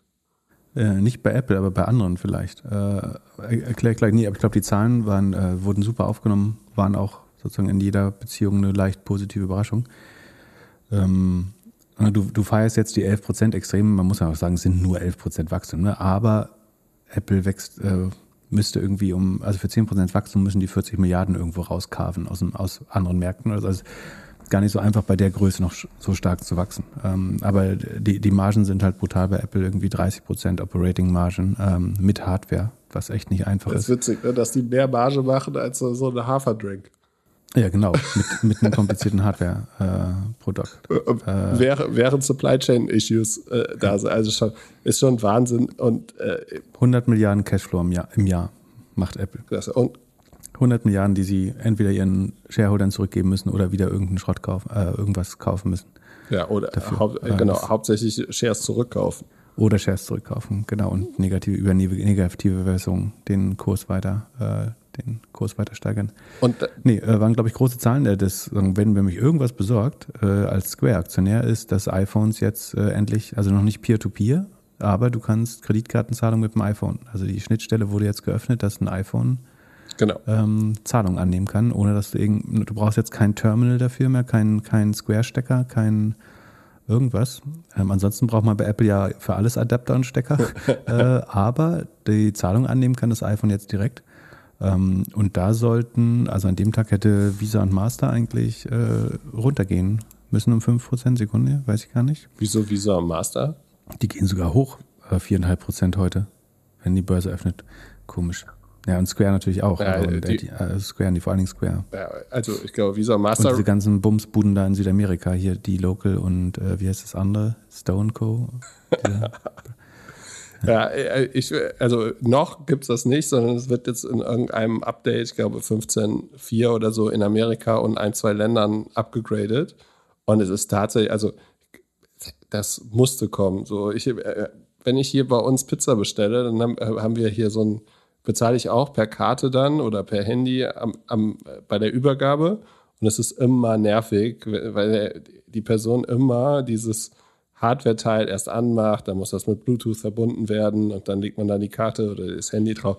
Dauert viel zu lange. Das, und das ist übrigens der brutalste Painpoint am Bordrestaurant in der Bahn. Ja. Wenn du mit Karte zahlst und die dann ihren Concardis-Reader äh, anschalten, der braucht irgendwie zwölf Sekunden zum Hochfahren. Dann wartest du, guck, guckst dem äh, Kellner irgendwie äh, in die sinnleeren Augen und ähm, wartest, beide verschwenden gerade äh, Zeit in einem sehr unangenehmen Augenblick, wo du willst zahlen, hast schon, also entweder hast du kein Trinkgeld gegeben und schämst dich dann länger dafür oder du hast welches gegeben und der fühlt sich noch länger äh, so, als müsste er dankbar sein dafür, er oder sie. Das, das klingt alles nicht so, äh, als wäre es besonders sinnvoll. Aber ähm, glaubst du, das ist der Grund, warum Facebook Diem divestieren will? Also Facebook hat angekündigt, dass sie ihr Coin-Projekt hier, Diem, äh, verkaufen wollen. Ja, ich äh, Ist das, weil Sie glauben schon, dass Sie erkennen, Sie haben schon verloren gegen Apple von, nee, von Tag 1? Ich glaube eher, dass Sie gemerkt haben, wie äh, Neufund, dass es irgendwie mehr Regulation gibt, als Sie gedacht haben und Sie deswegen das äh, ja, nicht mehr machen möchten. Ja, aber das, das wussten aber, wir wieder ja, Ich glaube nicht. Aber auf jeden Fall ist Diem jetzt äh, dead on arrival. Ich frage mich, ob sie es überhaupt verkauft bekommen. Wer kauft denn sowas? Also wer will denn sowas haben? Irgend, irgend so eine Old Economy. Wer, wer könnte es kaufen? Äh, Wer brauchen. Wer möchte Marc einen Gefallen tun? Nee, will keiner, will, will keiner haben, glaube ich. Aber ich kann mir vorstellen, dass wenn sie, dass sie wissen, dass wenn, wenn Apple Peer-to-Peer -Peer macht, wer braucht dann noch Diem? Ganz ehrlich. Du kannst es direkt Device zu Device machen, du kannst es Apple Account zu Apple Account machen. Wie hat PayPal reagiert? Sie konnten PayPal. Ähm, ja, und äh, ich glaube, bei Apple gab es ja schon, oder fürs iPhone gab es ja schon sehr, sehr lange so eine Grafik, die so alle Geräte von Kamera zu Faxgerät zu was auch immer genommen hat und gesagt hat, so zu hier, ähm, wie ist es, Walkman, und das alles so in dieses iPhone getrichtert. Und jetzt liegt noch das Ingenico-Terminal dann. Ja, ich, ja, ich, glaub, ich glaube schon, dass wir in, in, den nächsten zehn Jahren noch mehr und mehr Sachen sehen von Hardware, die halt einfach nur übers Telefon. So, ich finde auch, finde krass, hier in Hamburg wurden, wurde jetzt mehr und mehr Anliegerparken äh, wieder durchgezogen, was ich super finde, aber wenn man sich überlegt, dass da jetzt an jeder Straßenecke da so eine Säule steht, die man da benutzen muss, um das zu kaufen, ist das also eigentlich nicht mehr wirklich äh, zeitgerecht. Ja, man muss es irgendwie allen ermöglichen, das zu machen und, und, und. Aber äh, wir müssten uns vielleicht auch ein bisschen überlegen, irgendwie weniger Hardware zu produzieren und irgendwo hinzustellen, nur um eine Transaktion oder eine Sache zu machen. Und so, also es gibt natürlich Square, die Ausrede für Square ist, hey, wir bauen noch irgendwie Software dazu, links und rechts, die man als Shopbetreiber und so weiter braucht. Klar, aber es äh, ermöglicht schon oder vereinfacht ja, schon viel. Also Zahlung akzeptieren und eine vernünftige Buchhaltung da hinten ranbauen, sind noch mal zwei verschiedene Dinge. Also ich glaube jetzt nicht, dass Apple direkt irgendwie in welche in irgendwelche Cafés läuft und sagt, du brauchst ja trotzdem noch ein Kassensystem und so da ist es ganz gut, wenn man ein bisschen mehr von der Wertschöpfungskette als nur das Payment besitzt, auf jeden Fall gerade. Ähm, na gut, aber das ist das, was mir am ersten Sorgen macht. Ansonsten waren es äh, großartige Zahlen. Ist auch gut, dass der Markt sieht, so dass den, den, den Big GAFAs, also GAFAMs, also Microsoft, Apple, hat gut delivered. Ich glaube, ähm, habe ich im Ohne Aktien wird schwer Podcast auch schon gesagt, ich glaube, was werbegetrieben ist, äh, also Facebook, Google wird es ein bisschen schwerer haben. Die Cloud-Ergebnisse waren nicht so schlecht, das heißt, da wird Google und Amazon wahrscheinlich nur ein bisschen langsamer werden, so wie Microsoft auch. Aber der Werbemarkt könnte, wenn E-Commerce-Markt nicht mehr so boomt, äh, sollte der ein bisschen abflauen. Ähm, würde auch Pinterest, Twitter, ähm, Snap treffen, logischerweise. Für die könnte es schwer sein. Amazon sollte ein bisschen leiden unter dem E-Commerce, aber wo man auch von ausgehen kann, ist, dass wenn Amazon leidet, also nicht schnell wächst, also wenn Amazon Husten hat, liegen alle anderen schon im Krankenbett. Also dann kannst du äh, die ganzen anderen Retailer komplett wegschmeißen, wenn Amazon äh, schon sinkende Zahlen hat, die ihre Supply Chain im Griff haben, die Personal im Griff haben, alles woran, unter, worunter alle anderen leiden.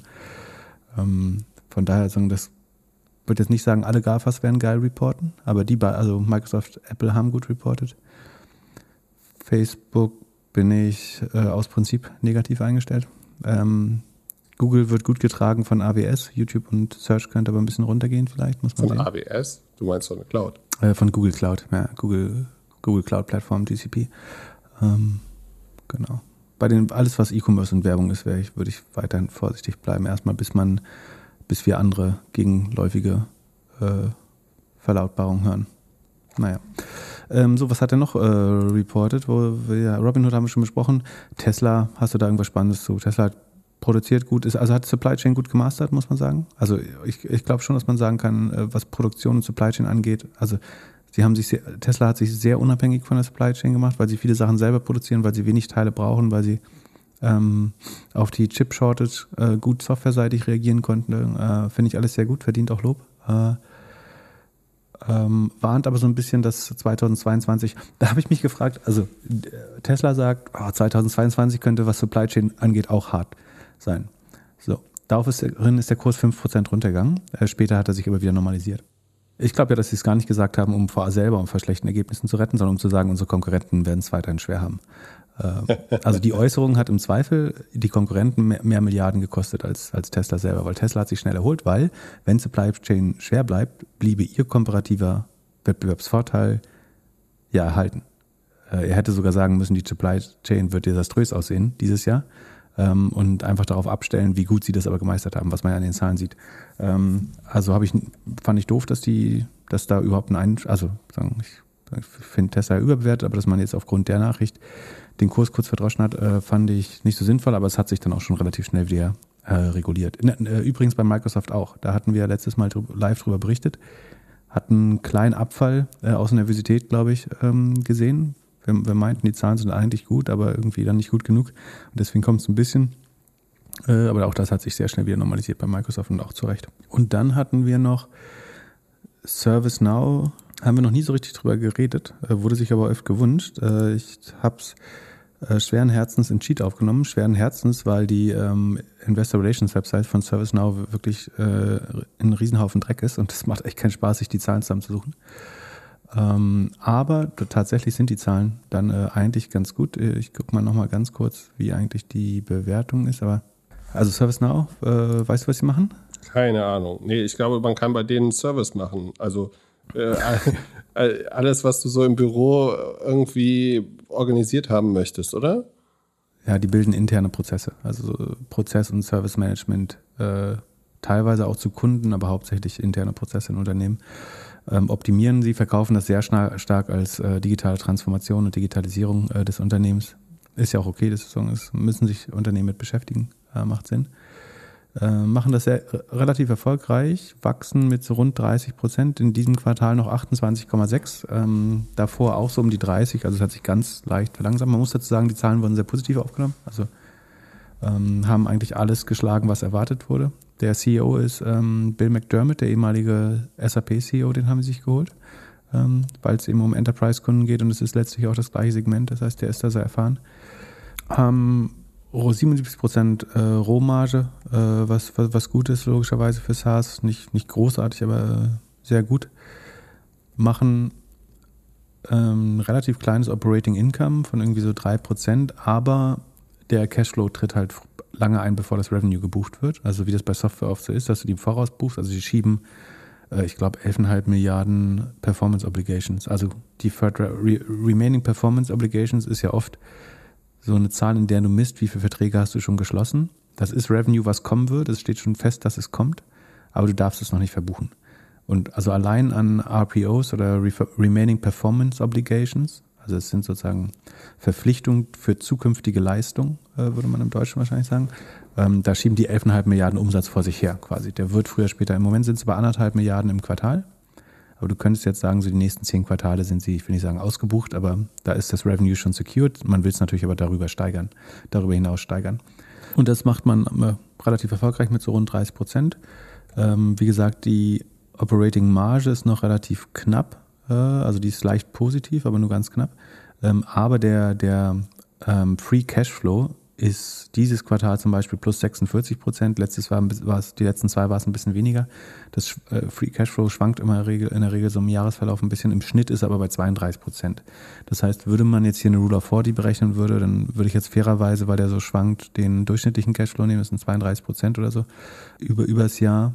Das ist der Non-GAP. Also ist auch die adjustieren schon sehr viele Sachen auch. Ähm, aber jetzt nicht, dass ich super argwöhnisch wäre, aber ähm, die, die Share-Based Compensation, also die Mitarbeiteroptionen waren jetzt auch nicht exorbitant groß. Ähm, also das ist nur pro forma, das ist leicht adjustiert, aber sagen wir jetzt, wir glauben diesem Free Cashflow von, also Cashflow adjustieren ist schon gar nicht so einfach. Also wir glauben dem jetzt mal von 32 Prozent, zusammen mit den 28, 29 Prozent Wachstum sind wir bei einem Wert von 61 ungefähr. Ähm, für die Free Cashflow im Schnitt der letzten zwölf Monate ist das. Diesen Mon dieses Quartal wäre sie sogar noch höher, aber im Schnitt der letzten zwölf Monate 61 Prozent. Das ist eine sehr gute Kombination aus freiem Cashflow und äh, noch 30 Prozent Wachstum. Äh, dementsprechend ist dann wiederum die Bewertung von 17, 18 Mal Sales jetzt daran gemessen, dass die, ähm, also die haben jetzt nicht so stark verloren zuletzt, würde ich zumindest vermuten. Ich schaue nochmal, aber haben, oh, haben immerhin auch ein Drittel abgebaut. Das ist ja auch Quatsch. Ähm, also ich würde ServiceNow ist noch gar nicht so groß, also in Anführungsstrichen auch nur 100 Milliarden schwer. Aber ich würde die einordnen eigentlich von der Charakteristik, also guter Free Cashflow und moderates Wachstum, ähm, eigentlich auch schon fast so viel Substanz wie in Microsoft oder Salesforce. Also wie gesagt, pro forma sind sie kleiner, aber sie sind definitiv schon profitabel, ähm, entwickeln unheimlich starken Free Cashflow, äh, wachsen noch mit 30 Prozent, äh, finde ich auch sehr solide. Und ich kann mal gucken, auf, auf Gewinn würde das jetzt, wäre das Multiple noch äh, 67 fürs nächste Jahr. Das ist natürlich noch relativ teuer als KGV.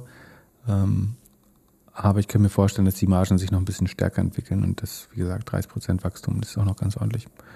Finde ich gut, muss man, wenn man das hat, muss man sich, glaube ich, keine Sorgen machen. Ich bin fast ein bisschen überrascht, dass die jetzt 30% verloren haben im Tech-Crash, hätte ich mit weniger gerechnet. Aber es haben ja selbst die GAFAs irgendwie 10, 15% gelassen. Von daher dann vielleicht auch fair, weil sie noch ein bisschen jünger sind und der tatsächliche GAP oder Gap äh, sozusagen nach, nach allgemein akzeptierten Accounting-Regeln machen sie noch nicht viel Gewinn. Das meiste ist noch adjustiert und Free Cashflow. Aber der Free Cashflow sieht schon sehr, sehr vielversprechend aus. Ähm, und wird mit Digitalisierung auch weiterhin gut Rückenwind haben. So, wenn ein was stört, also warum ich, warum ich ServiceNow nicht habe, ist, weil es sich sehr stark an die ältere Industrie richtet. Ähm, und da sieht man, man kann sehr gut Geld verdienen damit, ähm, irgendwie den, den Rentnern das Gehen beizubringen, aber ähm, ich finde es trotzdem spannender, irgendwie auf Softwareprodukte zu setzen, wo, die darunter, wo der darunterliegende Markt und die darunterliegenden Kunden noch schneller wachsen. Ähm, deswegen ja auch so gern Snowflake, weil das eben fast jede mittelgroße Company oder erfolgreiche Startup, was ich kenne, fängt damit an zu arbeiten. Und da verdoppeln, verdreifachen sich die verarbeiteten Daten und damit auch die Rechnung an Snowflake äh, regelmäßig. Von daher, das ist der einzige Grund. Ansonsten finde ich ServiceNow sozusagen nach Microsoft und Salesforce wahrscheinlich fast schon eins der solidensten, was ich so sehe im äh, Segment, wenn man so eine Mischung aus Growth und Value will, wobei es deutlich mehr in der Growth-Seite ist als Value jetzt. Und es ist ab jetzt im Sheet. Ich hoffe, sie machen das Reporting noch ein bisschen einfacher, aber genau. Wir hatten ja vor kurzem Netflix Earnings gehabt und danach eigentlich gesagt, ja, wir glauben nicht so wirklich an, an Netflix Long. Dann habe ich auf äh, zufällig den äh, Trailer gesehen von Kanye West. Der hat jetzt auf Netflix bald eine Dokumentation und meinte so, ja, das wird vielleicht das Squid Game äh, Kanye hat es ja schon mehrmals geschafft, irgendwie äh, alte, alte Marken wieder hoch zu, zu pushen, ob es ein Adidas oder ein Gap ist. So, ähm, äh, und jetzt äh, ist äh, Bill Ackman auf den Zug gesprungen und äh, ja, hat äh, wohl für oder 3,1 Millionen Shares von Netflix gekauft. Was sieht der gute Bill, was wir nicht sehen? Ich glaube, die Summe war Milliarden, die er eingesetzt hat. Ja, eine Milliarde, oder? Mhm, genau, du hast Millionen gesagt. Aber es passiert schon. Nee, äh, 3,1 Millionen Shares hat er gekauft. Achso, Entschuldigung, Entschuldigung, Entschuldigung. Ja, genau. aber, Dann hast du es richtig gemacht und ich habe dich falsch korrigiert. Was, was sieht er? Was sieht er, was wir nicht sehen? Ich kann das ehrlich gesagt nicht. Äh, Glaubst du, es wird sein nächstes Herbalife? Herbalife hat er am Ende recht behalten, oder? Ich glaube nicht. Nee, doch Valiant war auf der Fall. Herbalife hat er letztlich sehr dazu beigetragen, dass die ähm, äh, aufgeflogen sind. Und bei Valiant war er auf der falschen Seite. Okay. Wenn ich mich nicht irre. Ähm, Herbalife war sein weißer Ritter-Case, Valiant ist sein Dark Knight. Also er sagt, er glaubt sehr stark an das Management und diese, diese High-Performance-Kultur und so, da haben wir, glaube ich, schon ein paar Mal drüber geredet bei Netflix. Äh, das ist auch beeindruckend. Ich, was wächst Netflix noch? Ähm, die Aktie hat sehr positiv reagiert, ne? hat 7,5% gewonnen darauf. Also der, der freut sich natürlich auch. Was hat 20% oder was haben sie verloren nach den Earnings? Also er hat gesagt, letztlich hat das ausgelöst, dass jetzt, sie haben sich die, der Pershing Square Tontine hieß der, glaube ich, der Spec, der hat sich ja Universal Music angeschaut und wollte 10% von Universal Music äh, mit an die Börse bringen und äh, rausspalten. Aus Vivendi, oder was war das? Ja, ich glaube. Und in dem Verlauf haben sie sich unter anderem Netflix angeschaut, sagt er. Und jetzt, wo Netflix sich 20% verbilligt hat, sagen sie, wir waren vorher schon überzeugt, aber jetzt zu dem Preis müssen wir es kaufen, so ungefähr hat das ähm, ausgedrückt ich finde halt schon, dass Netflix nicht mehr, also die wachsen jetzt mit, wachsen noch mit 16 Prozent im letzten Quartal und ich glaube, das wird nicht schneller werden. Ähm, also du kannst immer aus Preiserhöhungen ein bisschen was rausholen oder ein paar, aber ich glaube nicht an die Gaming-Strategie. Ich glaube, die meisten Leute, die Netflix wollen, haben Netflix. Du kannst sagen, dass wenn so der Single-Haushalt-Trend weitergeht, äh, spalt, also wenn du bei deinen Eltern ausziehst, dann hast du irgendwann deinen eigenen Account, aber so viele Kinder haben die Leute ja auch gar nicht mehr. Ich weiß nicht, worauf er da wettet. Also Netflix hat äh, theoretisch schöne Oper Operational Leverages, also dass du sagst, du produzierst den Content nur einmal, aber du kannst damit doppelt so viele Leute glücklich machen, wenn du doppelt so viele Kunden hättest. Was ein bisschen stark vereinfacht ist. Ne? Du musst schon regional dann verschiedene Content, also musst auch eben für koreanische Leute äh, und für irgendwie eher nordische Leute und eher südliche Halbkugel ähm, oder irgendwie Kanadier wollen vielleicht auch andere Inhalte, was weiß ich. Ähm, das heißt, ein bisschen lokalisieren musst und du hast schon höhere Kosten, aber prinzipiell steigen die Kosten nicht im gleichen Maße wie die Anzahl der Kunden, wobei das Kundenwachstum halt eben auch nicht so ein bisschen stock, schon ein bisschen stock gerade. Und wovon man davon ausgehen kann, ist, dass der, der Number One Player, der Marktführer, wird immer die höchst, den höchsten Operating Leverage wahrscheinlich haben bei Gaming. Und Disney kann ja eigentlich nur gut mitstinken, weil sie halt so wertvolle IP haben mit ihrem Marvel-Universum und ähm, den, den anderen Disney, Star Wars und so weiter. Von daher, ich glaube, das ist schon ein sehr gutes Geschäftsmodell. Aber am Ende muss es trotzdem, und ich meine, Netflix hat inzwischen Operating Margin von 20, 21 Prozent. Das ist schon echt, echt gesund dafür, dass sie noch eine Wachstumscompany sind. Verdienen sie schon ganz gut Geld. Ähm, wo er das Wachstum sieht, das weiß ich ehrlich gesagt noch nicht. Ich glaube nicht, dass es aus Kanye West kommt, äh, um ehrlich zu sein. Ich glaube, bin mir 100% sicher oder 99% sicher, dass es nicht aus Gaming kommt. Irren kann man sich immer, aber ich, ich sehe das nicht. Ähm, ich sehe, dass Netflix, äh, dass TikTok und Snap, also gerade TikTok, brutal in die Zeit reinfrisst. Ähm, Wie viele Stunden bist du da jetzt am Tag? Hast du schon die 80, 85 äh, Minuten Durchschnitt? nee, nee, noch nicht. ich hatte die letzten Tage echt nicht viel Zeit, deswegen äh, konnte ich nicht aktiv weiter an meiner TikTok-Karriere arbeiten, aber äh, ich habe noch nicht aufgegeben. Ähm, es war jetzt nur wirklich äh, tatsächlich äh, nicht genug Zeit dafür gerade. Ich bin auf jeden Fall beruhigt, dass er in den Markt reingeht. Er hätte ja jetzt auch irgendwie sagen können, er shortet irgendwie irgendwas. Und äh, wenn er jetzt irgendwie aktiv da sagt, dass hier Mid-Size Tech oder Big Tech irgendwie nach oben geht, ist das ja eigentlich für den kompletten Markt gut. Genau, ist ein, gut, ein gutes Zeichen. Und ich meine, man muss schon sagen, Netflix hat sich sehr stark verbilligt. Ne? Die traden jetzt auf 30 Mal nicht Umsatz, sondern Gewinn, also tatsächlich einen Gewinn. Und sie machen 20, 21 Prozent Marge, was echt, echt gut ist ähm, für das Stadium einer Firma. Von daher, das ist schon, ich würde sagen, 100 Prozent im Value-Bereich inzwischen. Also 16 Prozent ist echt kein spannendes Wachstum. Und ich sehe nicht, dass sie zurück auf 20 Prozent kommen. Ähm, aber vielleicht ist 30 tatsächlich ein sehr faires Price Earnings und dann das einzusacken. Ähm, ich finde, sie sind so ein bisschen in der strategischen Sackgasse. Aber das, das bestehende Modell hat auch schöne Leverages. Von daher, wenn man das weiter nur gut exekutiert, ist das, glaube ich, ein sehr spannendes Modell. Ähm, Dann lass uns zum Ende kommen. Unsere Top 3 Podcasts. Was ist auf Platz 3 bei dir? oh, Top 3 finde ich furchtbar schwer festzulegen. Für mich, Also ich gucke jetzt einfach mal mein Spotify, was ich wirklich jede Woche höre. für mich ist ei- einfach, sowohl Hotel Matze als auch AWFNR läuft gerade nicht. Ich glaube, Hotel Matze macht irgendwie Januar kreative Pause. Also hoffe ich, ich weiß es nicht. AWFNR hat ja aufgegeben, Joko hat ja keine Zeit mehr. Zu erfolgreich im Fernsehen. Aber das ist super gefährlich, glaube ich, diese Pausen. Weil du, du verschwindest ja auf äh, Spotify und auch auf Apple so ein bisschen von der Homepage dadurch. Und das ist schon so ein Widerstand, da wieder hinzukommen. Also bei den Leuten, die abonniert haben, kommst du wieder ins Feed und so, das verstehe ich schon. Aber auf der Homepage bist du halt bei irgendwie, was dir gefällt oder was du immer hörst, bist du halt raus einmal. Ähm, Ja, wobei die können sich das ja leisten. Genau, die die, die Podcast-Prominenz, der Podcast-Aristokratie. ich glaube auch Hotel Matze kann man ja auch, ist ja zeitlos, altert ja gut. Da kann man auch mal in den, in den Katalog zurückgehen und ein bisschen was hören. Da- Das ist ein großer, tatsächlich ein großer Vorteil. Das äh, Hotel Matze hat, glaube ich, einen der wertvollsten Libraries, äh, weil es ganz wenig äh, aktuelle, aktuellen Bezug hat. Also, Nummer drei. Also du hast jetzt drei Pod zwei Podcasts genannt, die man eh gerade nicht hören kann. Ich, nein, deswegen habe ich vier und fünf bei mir gestrichen. Du kannst auch fünf, also so. du darfst auch fünf sagen.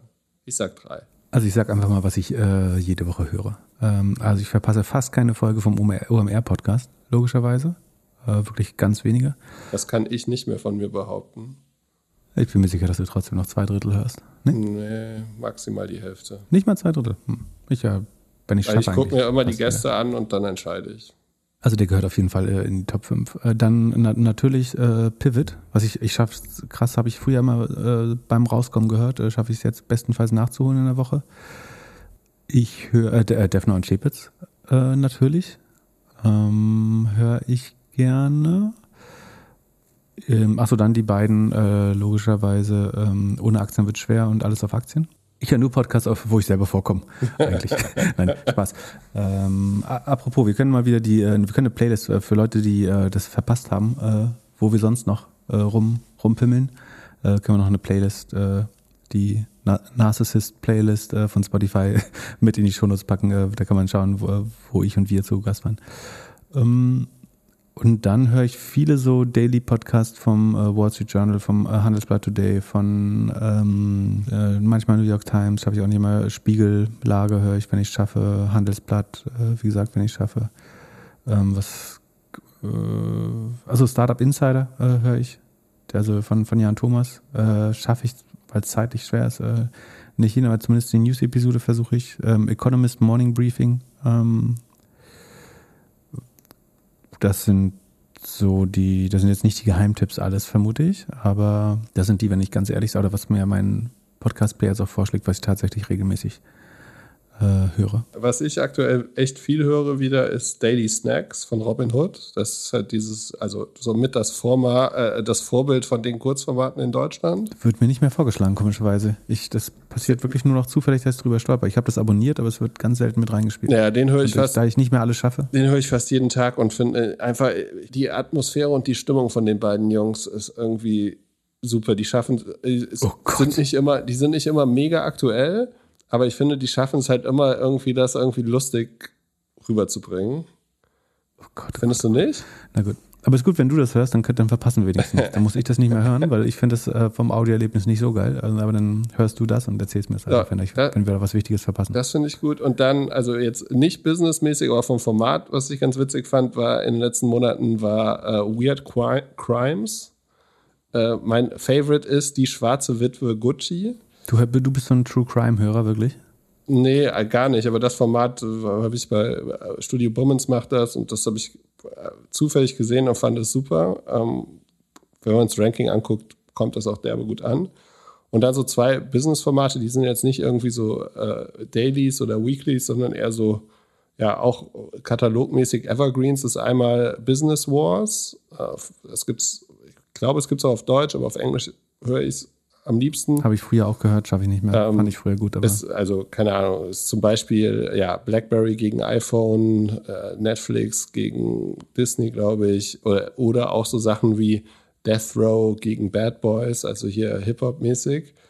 Und was ganz geil ist und auch echt ein gutes Format, da kann man, äh, vielleicht kannst du das nochmal anhören und dann deine Meinung nochmal ändern äh, zu Viacom. Äh, Business Breakdowns. Also die haben jede Woche oder öfters äh, dann zu einer Firma ein äh, und durchleuchten das einmal komplett. Da ist dann beispielsweise ein Viacom dabei, irgendwie äh, äh, HelloFresh wird dann besprochen, Uber oder also viele von den Firmen, die wir auch besprechen und die machen dann einfach eine Episode und gehen dann von Geschichte bis jetzt einmal komplett drüber. Und Prima. finde ich, bin ich beruhigt, dass du dich weiterbildest. na klar, ich muss, muss ja irgendwie hier mithalten. Ja, sehr gut, sehr gut, sehr gut. Kann ich äh, bestimmt noch viel von dir lernen bald. Da, äh, ja. Achso, und Kassenzone, äh, jetzt schaue ich gerade, äh, Kassenzone höre ich natürlich auch, versuche ich, schaffe ich auch nicht alle. Aber da, da entscheide ich auch so ein bisschen nach Gast. Wenn das äh, irgendwie in irgendein Baumarktbesitzer ist, dann äh, vielleicht auch eher nicht, aber äh, finde ich natürlich ansonsten so sowohl lehrreich als auch unterhaltsam. Äh, ich hoffe, im Sommer schaffe ich, habe ich wieder mehr Zeit auch zum Spazieren und äh, Hören. Mir fehlt tatsächlich Zeit. In diesem Sinne, geh raus, zieh dir deine Schuhe an und äh, lauf ein bisschen spazieren, zieh dir die neue Folge Pivot warte, mal, warte, mal, äh, was gibt es noch für Earnings? Sekunde, wir müssen ganz kurz gucken. Also nächste Woche Alibaba, Teamviewer, Facebook, PayPal, Alter, Shopify, Alter, Alter. Äh, wir Spotify. müssen ja nur bis Mittwoch. Dann bis dahin haben wir wieder gesagt. Also bis Mittwoch. Äh, Google kommt am, kommt am Dienstag.